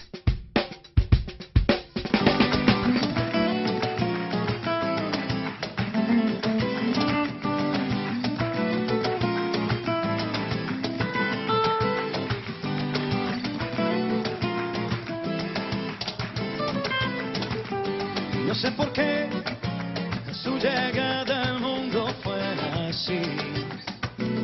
Costó salir. No sé por qué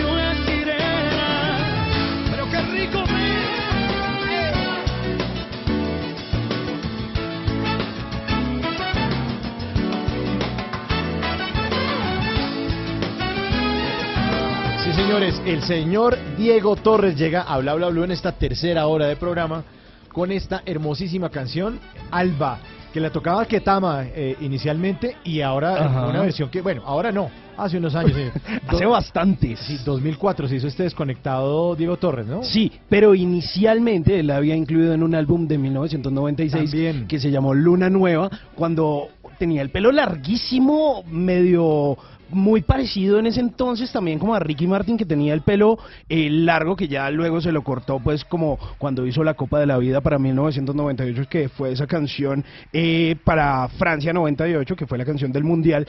Y, eran pues como muy eh, semejantes en ese momento artísticamente. Y en ese Luna Nueva pues estaba incluida precisamente esta canción que se llama Alba y que es una dedicatoria bien linda eh, que se le hace a, a un hijo, ¿no? A alguien Sí. que está por llegar al mundo. A la hija, a la hija, a la hija, sí, claro.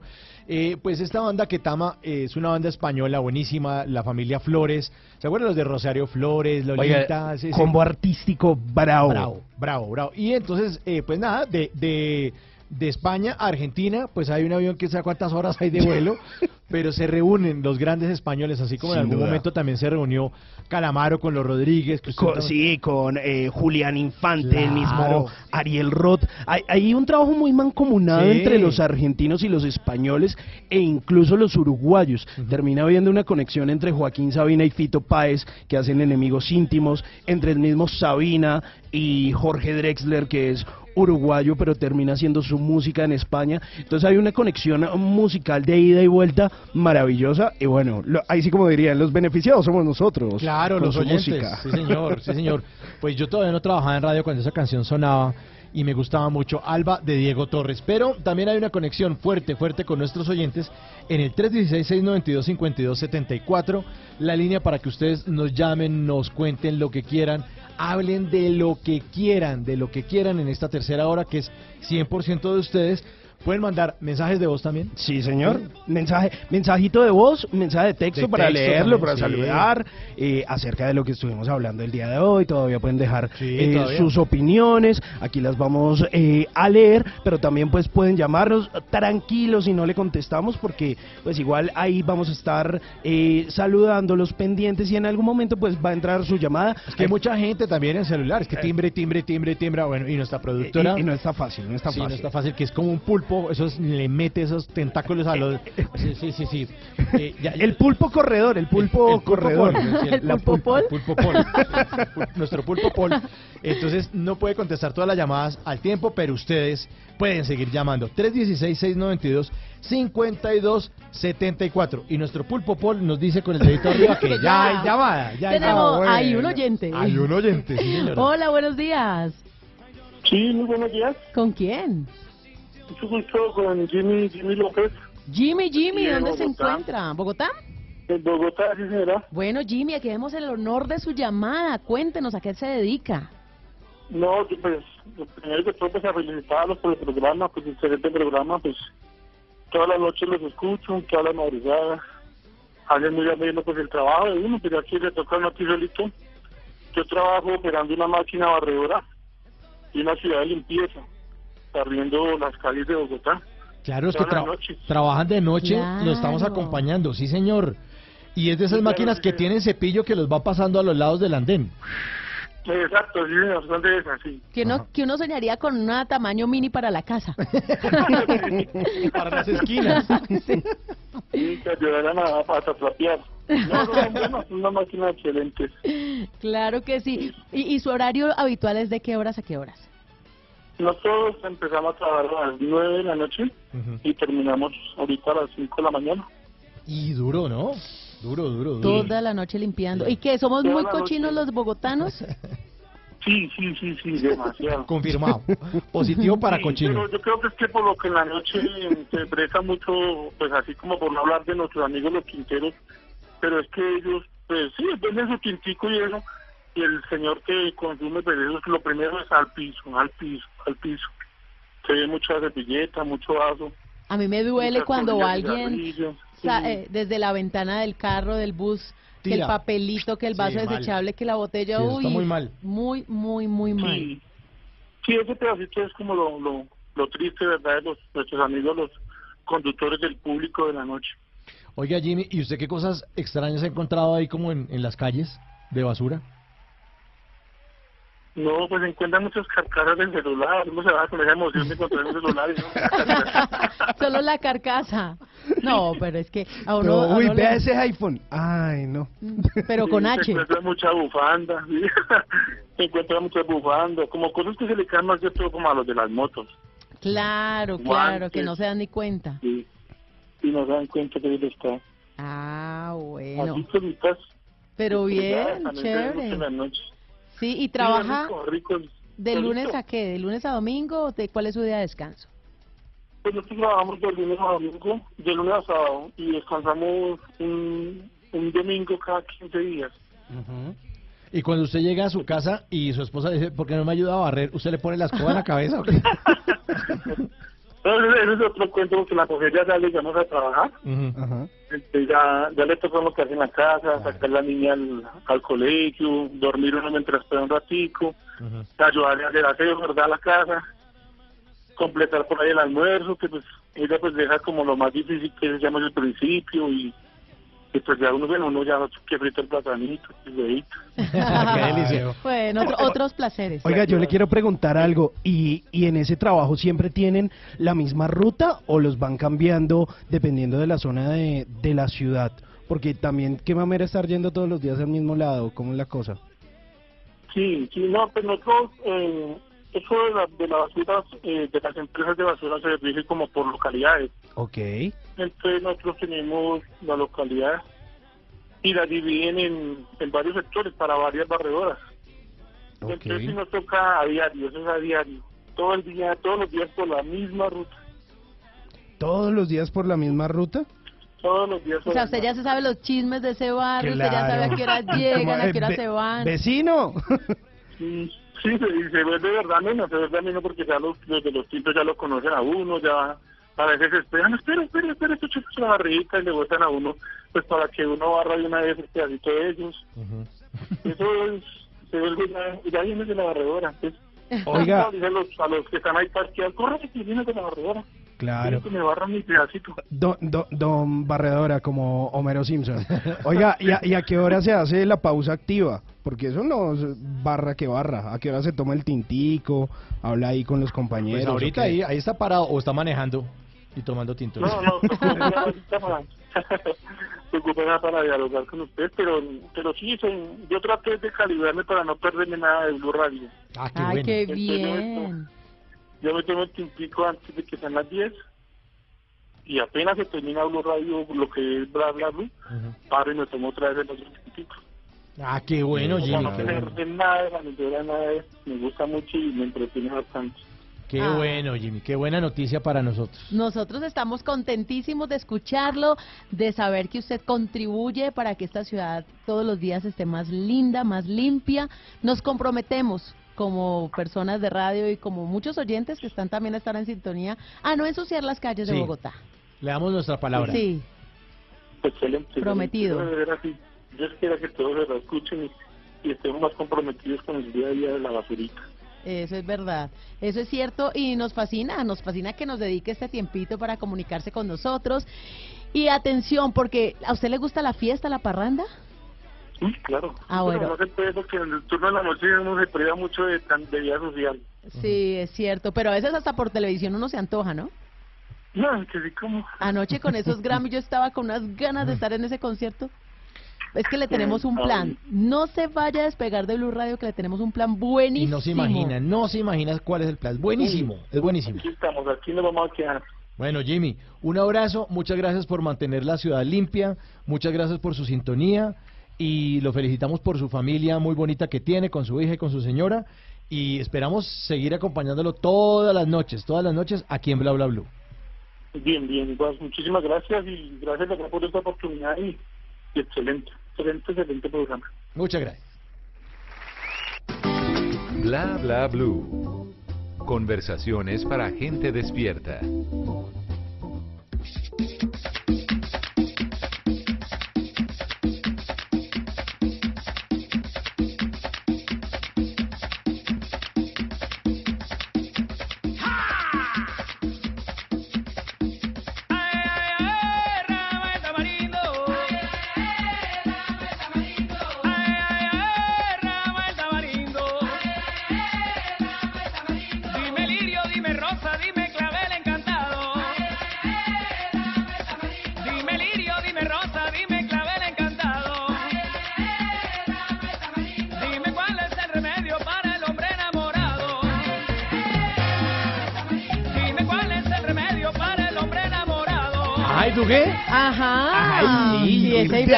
Marimonda, ¿qué, Simón?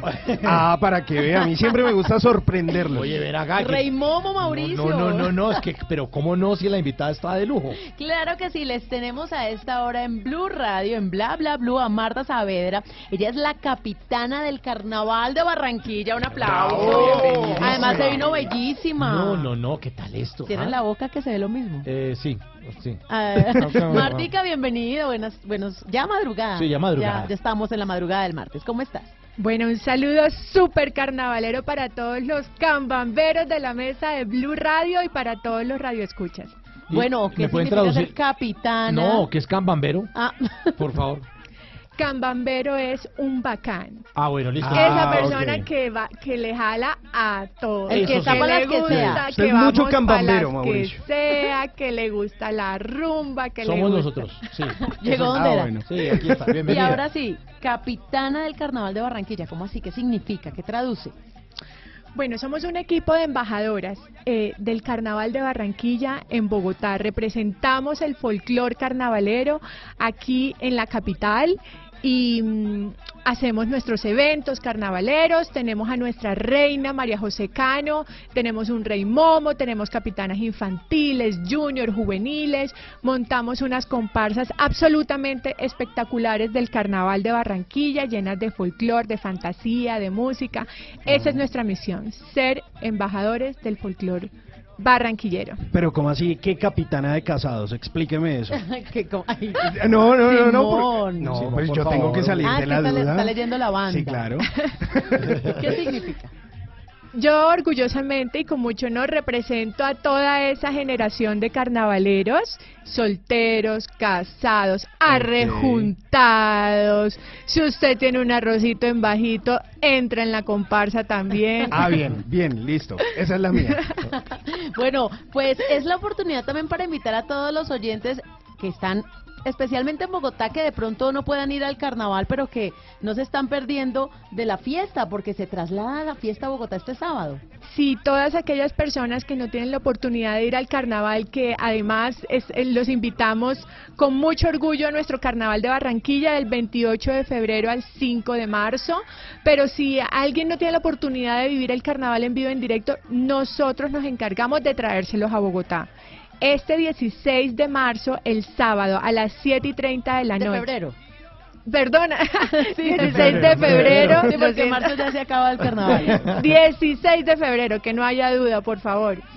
En el Carmel Club, 7 y 30 de la noche, mm, Ok. una fiesta de comparsas donde vamos a presentar 200 artistas en escena. Con muchísimo folclore, música, en vestuario espectacular de fantasía. Bueno, va a ser una cosa mágica.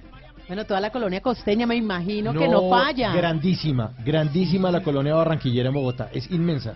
Y además con todo el colorido del carnaval, con estos disfraces de fantasía, como lo dice nuestra reina, que definitivamente es una alegría que se traslade porque realmente es una fiesta muy incluyente y chévere tenerla en Bogotá. Qué bueno. Sí, sí, sí, de verdad que es un honor como ser, eh, tener esa potestad de transmitirle alegría, eh, esa alegría barranquillera, no solamente a los bogotanos, sino a todo el país, porque bueno, Bogotá es una, es una ciudad de todos, ¿no? De todos los colombianos y, y la idea es esa, transmitirle esa, esa alegría. Y están asociados, Mauro, se llama Asociación Cívica Barranquillera de Bogotá, ACIBA, una entidad sin ánimo de lucro que desde hace 40 años es la Embajada de Barranquilla en Bogotá y está trabajando por el desarrollo, la cultura, el progreso y la buena imagen de la ciudad. Y lo están logrando. Sí, Y lo aquí nos antojaron ya. No, claro, todos queremos mucho a Barranquilla. Un saludo para toda la gente que a esta hora nos sintoniza en Blue Radio Barranquilla en los 100.1, nuestra frecuencia allá en La Arenosa. Y para los que están también en diferentes regiones del país, pero los privilegiados, los que están en Bogotá en 89.9, porque tienen la fortuna de este sábado Este adelantarse sábado. al carnaval. Oh, ah, van, lo van a hacer de verdad, van a tener la primicia, porque el carnaval es desde el 28 de febrero y ellos el 16 ya lo van a Ah, sí, tener. ve, yo por eso estaba preparado con mi marimonda. que vean. Bueno, pues no sé si tienen alguna otra pregunta No, para no, no, Marta, yo, ya se pues, apuntaron al lleva plan. cu- cuántas horas con ese vestido de carnaval puesto. Es que mire la hora que es y toda lo- O sea, Ahorita vamos a poner la foto en nuestras Sí, redes. buenísimo. Está muy lindo. Estamos con todos los poderes. Así es, así es, así es. Estamos promocionando nuestro carnaval y llevando la alegría por donde vamos. O sea, no nos cansamos. Bueno, Marta, muchas gracias por estar aquí en Bla Bla Blue. Estaremos entonces pendientes de la fiesta este sábado. Este Sábado 16 de febrero a partir de las 7 y 30 de la noche. Así es, allá los esperamos, va a ser algo absolutamente espectacular. Y yo les tengo una canción que pues suena casi siempre los, los viernes antes del carnaval, eh, es exactamente el viernes 22 de febrero. La Guacherna de los vecinos, que iba el carnaval de Barranquilla.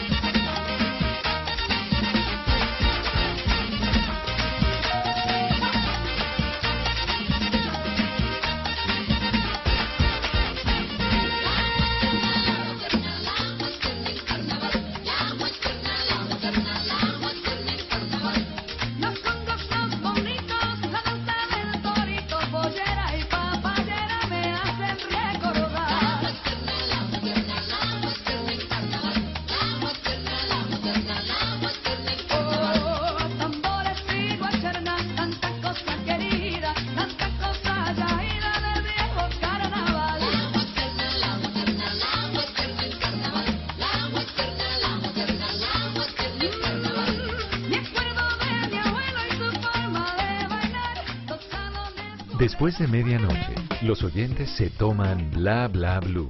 Llámenos al 316-692-5274 y cuéntenos su historia.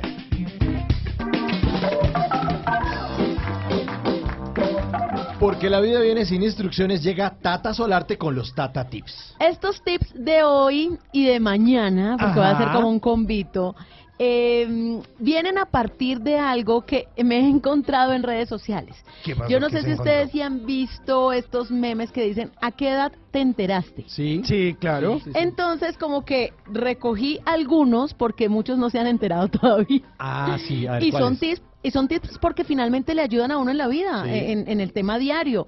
Entonces, por ejemplo, a ver, nos vamos a ir a un aparatico de estos electrodomésticos que tenemos en la casa muy seguramente, que son estos electrodomésticos pequeños y fáciles de conseguir, el exprimidor de naranjas. Sí. Pero lo no tengo. estoy hablando del que se abre y se cierra así como de aluminio, no, El- el de la calle, el no. eléctrico. Sí, eh, no el de la calle, que es el que se abre y se cierra, que tiene como no. una palanca. No, ese no. El, El, que uno que es parte, eléctrico. Sí, que uno parte la naranja Y- y, y oprime así con la mano y... A eso voy.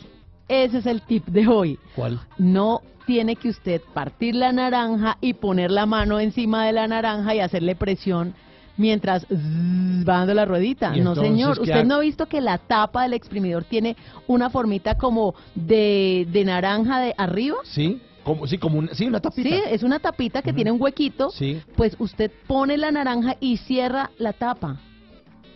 Y la tapa engarza ahí. Es en el enganche perfecto de la tapa. No es para que usted ponga la mano. Ah. No sé, ¿a qué edad se enteró de eso? ¿A No, qué edad se dio cuenta? Como a los 29. Pues, sí, como... como Pero era- sí me entendieron o no me claro, entendieron. sí, yo me enteré, esa era como un 12 de febrero del 2019, como ya pasada medianoche. Usted, más o menos. otra vez, coge el exprimidor de naranja, Ok. parte la naranja y no tiene que quedarse con la mano ahí. No, es- no, le pone la usted le pone esa- la tapa y la cascarita de la de la naranja, la formita de media luna, Sí. engarza precisamente, engancha justo Ajá. Con la tapa. Yo tengo Para eso es el huequito. Hace como 16 años y me acabo de desayunar esa. No puede ser. Pues es el tatatip Para que se hoy. desayune mañana. Pero pero le tengo otro. Le tengo otro. No, pues es que ya no está ¿A ofendiendo con qué, esas vainas todas edad, obvias. ¿A qué edad se enteraron ustedes que la base de la grapadora o engrapadora, como le dicen en otras partes, en esa base se guardan las grapas? ¿En la base? En la base. A ver. O sea, la- está la grapadora. Usted tiene la grapadora, listo. Y usted la levanta y le mete los ganchitos. Y aparte tiene la cajita de ganchitos. Ajá, sí, bueno, sí. pues usted puede tener una reserva de ganchitos para no andar con la caja en la base de la grapadora. ¿Y Tiene el cómo? usted le quita y el espacio O sea, está ¿viene diseñado. hueca por dentro? Claro. Tiene el espacio diseñado para que usted guarde los, ga- los ganchitos, Ah, las grapitas. Se me está humillando mucho. No, Tata, pues ¿Tampoco? la verdad es que me está haciendo quedar como un ignorante al aire. ¿Otro nuestro operador sí sabía? ¿O tampoco? No, está haciéndonos aquí por el Está interno diciéndonos que como que él sí sabía. que él encaletaba plata ahí. Eso decía. Ah, o sea que sí sabía que había huesco. O sea que Claro. toque, toque ir al escritorio de Otto y revisar Esa la grapadora. es la parte para guardar las grapas. Ay, no, vea, pero no pues. soy muy bestia. Y, Y, y le tengo la foto, ¿no? A estos Tata Tips para que la gente y los pone ahorita los en re- pongo de una en redes para que ustedes también aprovechen. Eh, ¿Les quedó claro o quieren otro? Eh, o- pues sí, ¿Quiere pero, otro? pues, Pero sí, es que nos está- síganos humillando, Sí, síganos siga. humillando, tranquila. Pues, ¿cómo le parece que este fin de semana eh, estuve fuera de Bogotá y resulta que me subí a un taxi? Parece que el tipo era nuevo conduciendo, porque llegó, me pidió el favor, me dijo, uy, doña, necesito tanquear el carro, ¿le molesta? Y yo sé que no está permitido, pero No, le dije, no, yo le dije, no, pues hágale, porque lo vi como que desesperado, que estaba la gasolina, el botoncito alumbrando, le dije, no, tranquilo, no hay problema, hágale. Y el tipo llega a la estación de gasolina y como que el carro no era de él y como que lo estaba cogiendo por primera vez porque le dice al señor de la estación de gasolina, ay, no recuerdo si está al lado izquierdo o al lado derecho el tanque. Ok. Entonces el señor de afuera le dijo, no, está por el lado izquierdo. Pero a ver, señor, en el tablero, en el tablero del carro, Ajá. en el tanque de la gasolina, siempre hay un triangulito. Si el triangulito está a la derecha del tanque, es porque el tanque queda a la derecha del carro. Y si el triangulito está a la izquierda, pues es porque queda a la izquierda del carro. ¿No sabías? ¿Tampoco? No, no, no, Tata.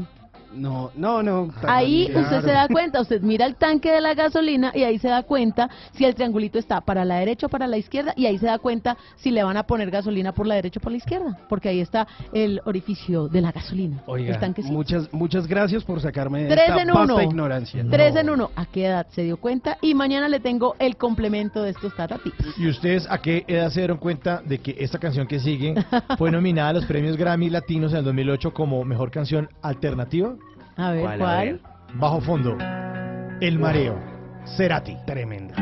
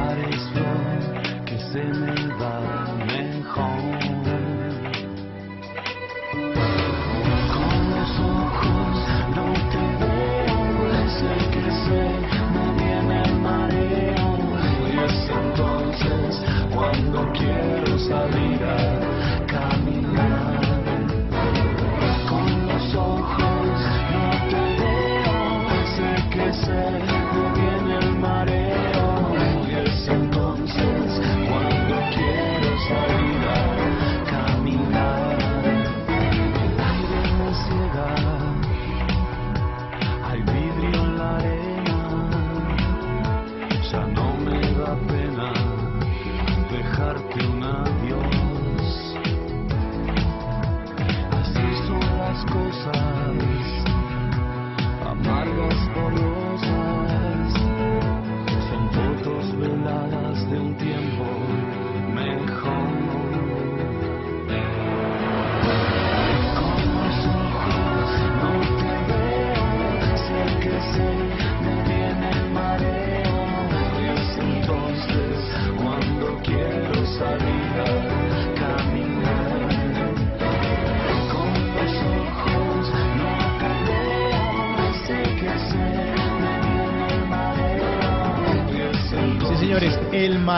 El Mareo de la banda de tango electrónico Bajo Fondo.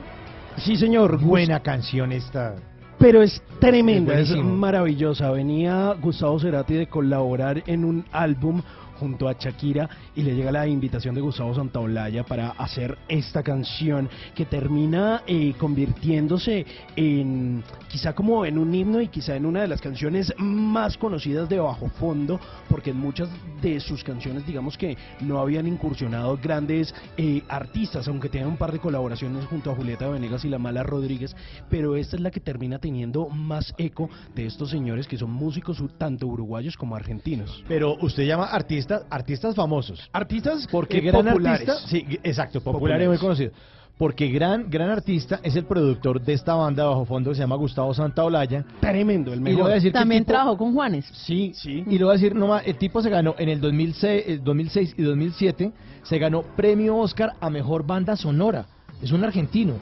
O sea, el tipo tiene un Oscar ahí en la chimenea Ajá. de la casa. Que- Que mire, este que le estoy echando aquí el 13 en 1, el trapito, este me lo, vea, de Miguel Ángel, de este pechito, Sí, me lo señor. gané yo. Tie- Tiene varios, incluso está Sí. eh, ahí detrás del éxito precisamente de Diarios de Motocicleta con esa canción de Jorge Drexler que se llama Al otro lado eh, del río y también tuvo mucho que ver en la composición musical de la banda sonora de esta película de Juan José Campanella eh, que es eh, protagonizada por Ricardo Darín, El secreto de sus ojos. Sí, y eh, se ganó el premio Oscar con la a mejor banda sonora con la película Babel. Sí, señor. Babel de Alejandro González Que Iñárritu. esa película era rarísima. Pero buenísima, pero me la tuve que ver como dos buena. veces porque como que era muy enredada. No, iba, lo- volvía, iba, volvía, iba, No, volvía. lo, lo que pasa es que la película eh, tiene cuatro historias que están entrelazadas Sí. unas con otras. Sí. Entonces como que si usted le quitan una historia, ya no entiende la otra. sí. Pero obviamente usted cuando se sienta a ver Babel, pues no va a decir, No. "Ay, me voy a quitar la Eh, historia, sino simplemente se sienta a verla. E- Eso hace parte de unos guiones escritos por Guillermo Arriaga, Arriaga. un gran eh, guionista, escritor, eh, que también está detrás de Amores Perros y de 21 gramos, Sí, ¿no? señor. que ahí trabajaron mancomunadamente con Alejandro Pues, González. Y Iñárritu. volviendo al mareo, les cuento que el video también fue muy bien recibido porque era un concepto distinto, sencillo, lo hicieron en un garaje y era a blanco y negro. Entonces decía que era muy chévere porque parecía como si estuvieran ensayando una canción sobre una alfombra ahí con unas pantallas, pero todo esto en tiempo real, concepto muy minimalista y pegó muy bien al ser en blanco y negro. Pues a veces las ideas más simples son las más difíciles de conseguir y a veces son las más exitosas. Las más valoradas. y a las veces más valoradas. también. Pero este tipo se ganó, ¿qué? ¿Una bobada? Y no, Imagínese. no, no, lograr la bobada a veces no es, no es tan fácil. No, además Gustavo Santaolalla tiene todos Sí. los pergaminos, ha trabajado con Molotov en su primer álbum, con Café Tacuba en sus primeros álbumes. Fue el que le dio, podría decirse, el éxito junto a Fernán Martínez, aunque Gustavo Santaolalla desde la composición y la producción de esos primeros álbumes de Juanes, mejor Imagínese. dicho, Gustavo Santaolalla Sí. es histórico para la música en Latinoamérica. Si estuviéramos en Barranquilla diríamos Gustavo Santalaya es tu papá. Pero estamos en Bla Bla Blue en el 316-692-5274. Nuestros oyentes dejan lo que quieran, las opiniones, saludos, saludos a los familiares, a los amigos. Hablen de lo que quieran porque este programa es de ustedes. 316-692-5274. Y aquí está algo que nos quiere decir un oyente de Bla Bla Blue. Muy buenos días. Para felicitarlos por ese excelente programa.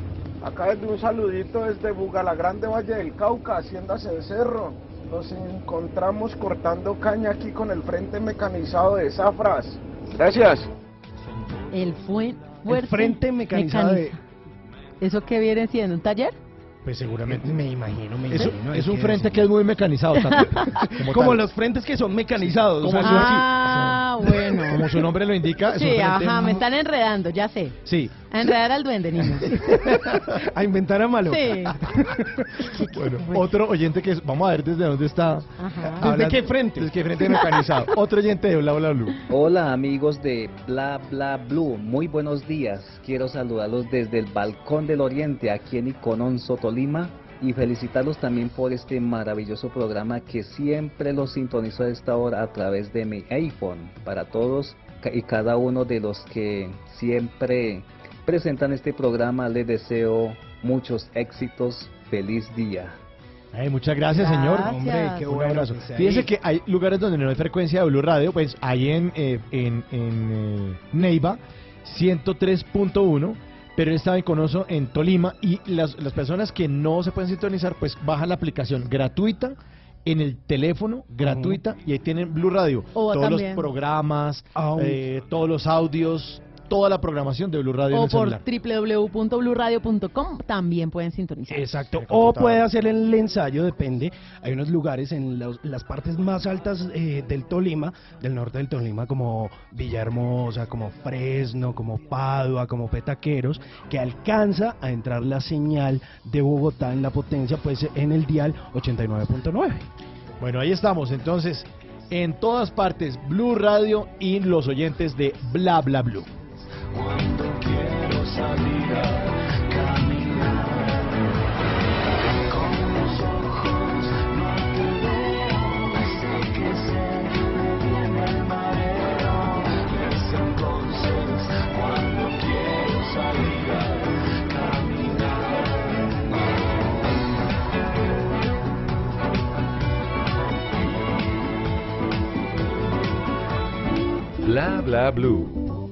Conversaciones para gente despierta.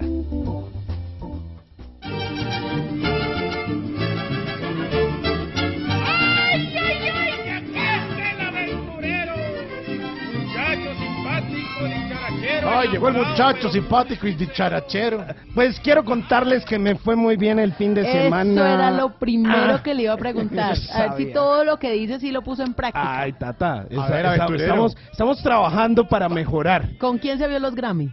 Eh, Solo, ya, solo. ya, dijo pero, solo. pero es que Tata, No. un, un domingo a las 8 de la noche. Esa es la hora del la deseo. hora. Esa es la hora del placer. Claro, No, termina por- uno el fin de semana Claro. enganchado Pero a la es televisión. que, pero es que a esa hora, ya si uno está con alguien a esa hora es como mucho compromiso, ¿no le parece? Ah. Sí, lo- él es aventurero de todas maneras. Sí, o sea, porque, Bueno. porque si no se pierde la esencia. Mm, la enredar al verde otra vez. Ay, ay, sí, enredar. Pues mire, eh, hoy eh, precisamente eh, yo quiero pedirle el favor a nuestro operador Donoto. Yo sé que esta canción habitualmente, o más bien esta sección habitualmente, pues eh, tiene esta canción del aventurero. Pero hoy les tengo un plan, o le tengo un plan para que usted saque a esa mujer a bailar salsa, pero no cualquier salsa. Sácala. Para que usted la saque a bailar salsa de Nietzsche, por ejemplo. Y entonces, como a ella le gusta la salsa, entonces usted le dice eh, un par de daticos interesantes para que se baile cualquier cosita de Nietzsche. Entonces, mire, por ejemplo, usted está sobre la pista y usted le dice... No, pero usted le dice, usted está sentado No, ahí cuando y suena la canción de Nietzsche, suena la canción. suena la canción. A ver. Y usted le dice, "Oye, Oye, ¿sabías que Ana Milé no tiene la culpa." Entonces usted le dice, por si no sabías, esta canción se llama Ese Día. Así que, mire, por favor tome nota, invítela a bailar salsa y háblenle de cosas interesantes, no de si eres eh, soltera, estudias o trabajas, con quién dice, no, o sea, usted sáquela a bailar y usted le dice cosas interesantes como, ¿sabías que el primer álbum del grupo Nietzsche, que se llamó Al Pasito, fue lanzado por allá en 1980 y que ese álbum se vio opacado en ese entonces por Fruco y sus tesos y que no tuvo mucho éxito. Ah, yo no sabía eso. Fue exitoso después. Fue exitoso Mm. después. O por ejemplo, usted le puede decir, eh, ¿sabías que el disco Cielo de Tambores fue editado en México por Sony Music y a la vez en Colombia por Codiscos en Medellín? Y que albo- eh, am- ambos álbumes tienen grandes diferencias, eh, no solo en sus portadas, sino que hay un par de diferencias en canciones como Una aventura o Busca por dentro, que suenan diferente. Uy. Ah, para Y que ella se va interesando. Claro, y usted, y entonces usted le da la vueltica, se va pegando, y entonces usted le dice, ¿sabías que el director de Nietzsche, bueno, pues si no sabías, Jairo Varela, era fan del fútbol, y que en un disco de Nietzsche que se llama Tocando el cielo con las manos, hay una canción dedicada a la selección de fútbol de Colombia? Buen dato, buen dato. Ah, bueno. Vea, ponga, pero mejor dicho, para que la deje gringa con este dato. A ver. Usted le dice, eh, ¿sabías que la canción Cali Pachanguero fue grabada en inglés para una película que se llamó Salsa en 1988? ¿En serio? Ah, para que- aquí damos datos serios, corroborados, para tramar. Buen dato ese. Buen Para dato. que Sí, buen dato. Pero que esta canción solo se consigue en el soundtrack de esa película que se llamó Salsa. Y que hay otra canción que también eh, se grabó. Oye, ¿cómo se llama? Pa- Cali Pachanguero en, en, en, En inglés. inglés. ¿Cómo se dice pachanguero en pachanguero? Pachanguero. Pachanguero. No sé, hay que preguntarle a Maduro. Oh. a Nicolás Maduro. De inmediati. De inmediati. Eh, o que, por ejemplo, en un álbum que se llamó Me Sabe a Perú, también grabaron otra canción en inglés. Eh, precisamente otra versión de ese Cali Pachanguero y que suena también un poquito diferente. Increíble. Ah, para que vea. O por ejemplo, usted le dice, ya para acabar de cerrar la noche, Sí, usted para ya sí. tomándose un par de traguitos, pasos van, pasos vienen, el zapatico blanco, chonta- un poquito de chontadurito. ¿Tiene, ¿Tiene medias puestas? Claro. Ah, bueno. Entonces usted le dice, ¿sabías que cuando Colombia iba a ir al Mundial de 1994, el grupo Nietzsche grabó una canción que se llamó Tino y Gol y que la grabó en tres idiomas antes de ese Mundial? Pero como a Colombia no le fue bien en el Mundial, pues la canción no se comercializó, pero que además de eso, esa canción la grabó Javier Vázquez acompañado del Tino Asprilla. No. Sí. ¿Y por qué no sonó esa canción? Es chistosísimo la voz del Tino. Ah, Pero, pero suena bien, pero suena. En el programa que estuvimos haciendo en el reemplazo de Voz Populi, que se llamó Época, En diciembre. entre diciembre y ¿En enero, eh, ahí pusimos la canción justamente. Y eh, era muy chistoso escuchar al Tino Asprilla cantando Ah, salsa. que vea. Entonces, usted, usted la deja ilusionada y usted la deja bien. Pero, pero queda uno diciendo, uy, este tipo el sabe. tipo sabe. El tipo sabe. Y, y vea cómo Y, baila. y que también queda uno diciendo, uy, con salsa todo queda más rico y él sabe de salsa. Ah, Esto promete. Para que vea, para que vea. Así que espero que estos datos le sirvan de, de algo para que la próxima vez no lo dejen en visto. Así que antes de montarme en mi caballo y despedirme, recuerden que hay cosas bonitas que con los ojos no vemos. que por dentro llevamos, pero no lo pero sabe. no lo sabemos. No, no, no. Y ella no se va a dar cuenta que eso es una letra de una De canción una de Nietzsche. canción. Y le va, a terminar, le va a terminar diciendo, ¿sabe qué, señor? Lo dejo como el conjunto Chaney. Amigos. Amigos. O sea, todo lo que le dijo y no pasó más. Nada. Amigos. Somos tan solo amigos.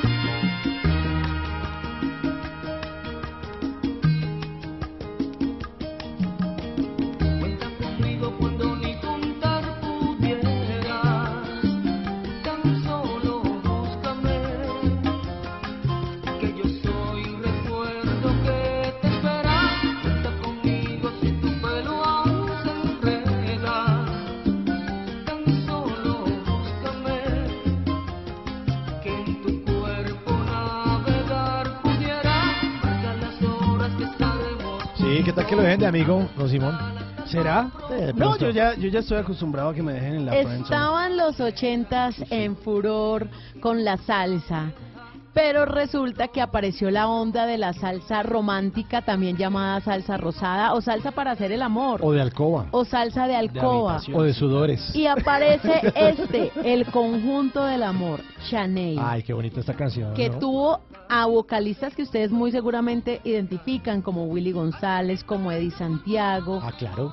Di Santiago. Cheo Andújar también estuvo aquí en el conjunto del amor Chaney y rápidamente se convirtió en uno de los favoritos por esa onda romántica, por esa posibilidad de bailar bien pegadito y con unas letras hermosas y no necesariamente cantándole al amor como en este caso, cantándole a ese amor que no pudo ser, a ser amigos y ya, a la amistad, ir a un tributo. A que lo manden a la zona de los amigos. Uy, claro, porque a veces usted pretende algo más y... mm, mm. Pero, pero, pero con Chao. e- esa canción no, no habla de, de, de que no se consumó, de No. que, de que se fue por otro lado. No, es simplemente usted es mi amigo, yo soy su amiga, nos Incondicional, queremos. Qué chévere contar el uno con el Eso. otro. Usted Ah, se puede bueno. desahogar conmigo, yo me puedo desahogar con, con usted. Y sí, somos amigos. y. Bueno, y se afinan los detalles para el tradicional, eh, la tradicional celebración del Día Mundial de la Salsa, Día Nacional de la Salsa, perdón, que se va, se va a hacer en Puerto Rico, sí, el 17 de marzo, domingo 17 de marzo, en un estadio que se llama Giran Vitron de San Juan de Puerto Rico. Y va a estar el conjunto Chaney al lado de Tito Nieves, Víctor Manuel, Charlie Aponte, eh, bueno, gente bien, bien, bien, bien importante en este tema de la salsa. El Día Nacional de la Salsa. Chévere ir a un evento de esos, ¿no? Claro, y es la versión número 36. Vayan uno a cubrir eso, chévere. Sí, es muy bonito, bonito. es muy bonito. Yo he tenido la oportunidad de ir y realmente, ¿Has estado? es- sí, en el Día Mundial he estado en dos oportunidades. Generalmente es en abril o en marzo y siempre se hace como un homenaje a una agrupación principal y sobre esa pues gira en torno todo el tema de la celebración. Pero es que eh, la Isla del Encanto es muy salsera, en todos los rincones se siente, incluso hay parques, hay calles eh, con nombres de salseros, entonces es muy fácil encontrar la calle de Willy Rosario, por ejemplo. Ah, chévere. Nos tomó la foto ahí. está el Sí, letrero. sí, Chévere. sí, están los letreros por todas partes en San Juan y hay parques en donde están el busto de los principales exponentes como Héctor Lavoe, como Tito Puente. De hecho, Roberto Roena es el único que tiene busto estando vivo, porque Cheo Feliciano fue el busto más reciente que fue una vez a- eh, de- falleció, eh, se le puso el busto a um, Cheo Feliciano, pero por ejemplo, eh, el único que está vivo y tiene busto es Roberto Roena. Es plan en que le, le gusta mucho a Simón porque le gusta mucho el busto. Sí, él, él vive detrás de Sin duda, sin duda. No, sí. pero sin duda alguna Puerto Rico y especialmente San Juan vive, siente la salsa Que es muy lindo, me han dicho. Que es muy por lindo. todos los rincones. Es un plan muy romántico. ¿Sí? Sí, sí voy sí, para allá. sí, sí, O sea, sí. puedo, puedo- allá, allá conquisto. Claro, y mire, si usted quiere, de pronto muchos dicen, no, pero es que no tengo con quién ir. Hay un crucero que pasa por Puerto Rico. Y esa es la oportunidad también de conocerlo, pues ya más breve, porque es un día nomás, pero también la oportunidad del viejo San Juan, de hacer todo el, el uno se, recorrido imagina, y es muy lindo. uno se imagina que los cruceros son carísimos y no tanto. es uno de los planes más Sí, económicos para viajar porque usted tiene comida, Sí. Ajá. dormida Sí. y entretenimiento todo a bordo Claro. Y ya pagó. y ya pagó. Y el crucero va andando, entonces usted se baja en el sitio, como dice Donde Tata. usted quiere se baja si tiene plata para bajarse, si no Sí. tiene plata para bajarse pues no se baja. No, O pero si se baja y da una baja- vuelta y ya, y se vuelve y Claro, se sube, ya. es plan para todos los presupuestos porque vamos a suponer el peor de los mundos. Usted no tiene sino la plata con la que pagó el crucero. Y el crucero va a hacer sus escalitas, sus paradas obligatorias. Pues si usted quiere se baja, generalmente cuando usted se baja le pasan un montón de planes para hacer, pero Ah, sí. todos cuestan. Claro. Entonces usted se puede quedar ahí en la playa donde llegó, se puede quedar ahí, por ejemplo, no hacer ningún plan, sino conocer esa playa donde llegó y se vuelve a subir. Sí. Por ejemplo, hay muchas personas, ojo, hay muchas personas que hacen esto. Se bajan, llega el crucero a las 9 de la mañana y se bajan. Llegó el crucero a Aruba. Sí. Entonces no tienen plata para ir a conocer las cuevas, no tienen plata para ir a hacer los tours, entonces se En- En bajan. Aruba hay cuevas, es la pregunta. yo. Sí, hay unas cuevas, me- me eh, hay Sí. unas cuevas, hay unos planes chéveres. Y entonces usted se baja en Aruba, pero usted no tiene plata. Entonces se quedan las playas de Aruba que además son muy lindas. Son muy parecidas a las de Johnny Key, Y son por grati- ejemplo. gratinianas. Claro, entonces se queda ahí. Le dio hambre a las 2 de la tarde. Usted se volvió al crucero y almorzó. Claro. Y se volvió a bajar. Ah, sí, yo Porque haría el eso. crucero se va a las Buenísimo. 6. Hay mucha gente que hace. Porque usted del crucero no puede bajar ni una manzana. ¿No? No. Ah, bueno. Usted no Ni puede ni tampoco nada. subir. No puede subir comida no, ni trago. nada, sí, ni, trago. No, porque Sí. eso es el negocio del crucero, que claro. usted tiene todo allá adentro. Bueno. Entonces usted no puede bajar ni una manzana. Entonces la gente lo que hace es se devuelve y almuerza y se vuelve a bajar y sigue y disfruta. No Bueno, le ponen problema, no le dicen no puede volver a subirse, no. Sí. Y, es, y es un plan muy económico porque además tiene entretenimiento a bordo. O sea, usted cuando se va de vacaciones, ¿qué es lo que más gasta? Escoger un rumba. hotel, escoger un hotel, Ah, entonces bueno. usted dice, no, me voy en plan mochilero, entonces no gasto hotel. Pero tiene que comer. Ah, no, pero pues yo no voy a escoger los buenos restaurantes, me como una hamburguesa. Pero si quiere rumbear, si quiere pasarla, ahí empieza uno a gastar. Entonces en el crucero usted tiene Todo. todo tipo de Es entretenimiento. buen plan. Si quiere shows por la noche, pues tiene shows de baile, de, de humor, de todo. Que están incluidos. Pero adicional a eso, en las áreas, en las cubiertas del barco, tiene Animadores. billar, ping-pong, tiene cine, tiene eh, discotecas, tiene bares y tiene las piscinas con recreación dirigida. Entonces usted si quiere la del pool party o si quiere la de los aeróbicos ahí al lado de la piscina. Entonces siempre hay algo Es que bueno, hacer. Y hay salón de juegos, ahí en la, en la última cubierta hay canchas de fútbol, canchas de basquetbol. Oiga, Tata parece una- de una agencia de viajes. Yo sí Sí. que le compro. Venga, Tata. Eh, Tata, ¿y cu- ¿Cuánto Es cuesta? que yo no les había contado, pero yo trabajo en Tata Travels. No, pero, pero- Les armo sus vacaciones.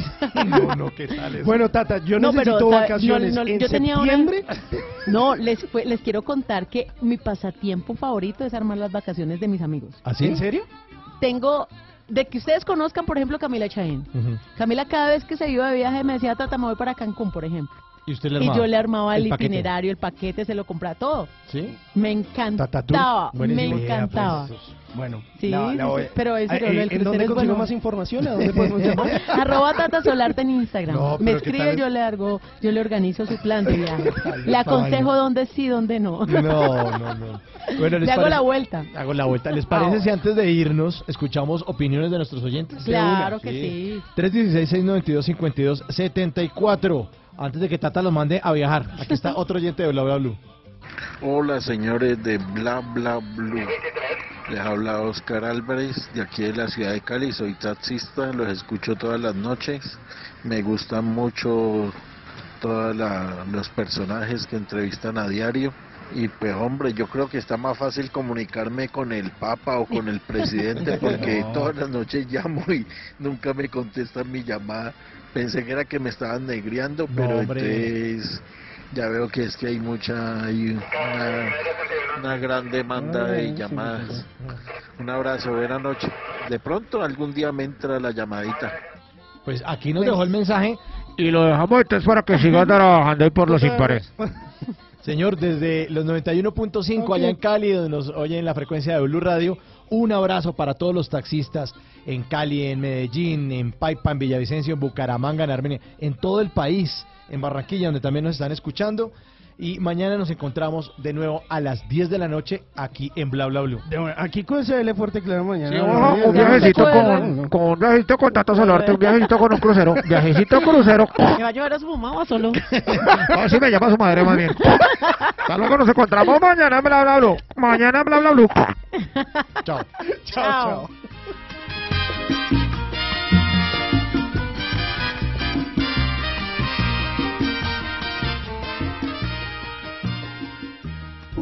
Bla bla blue. Conversaciones para gente despierta.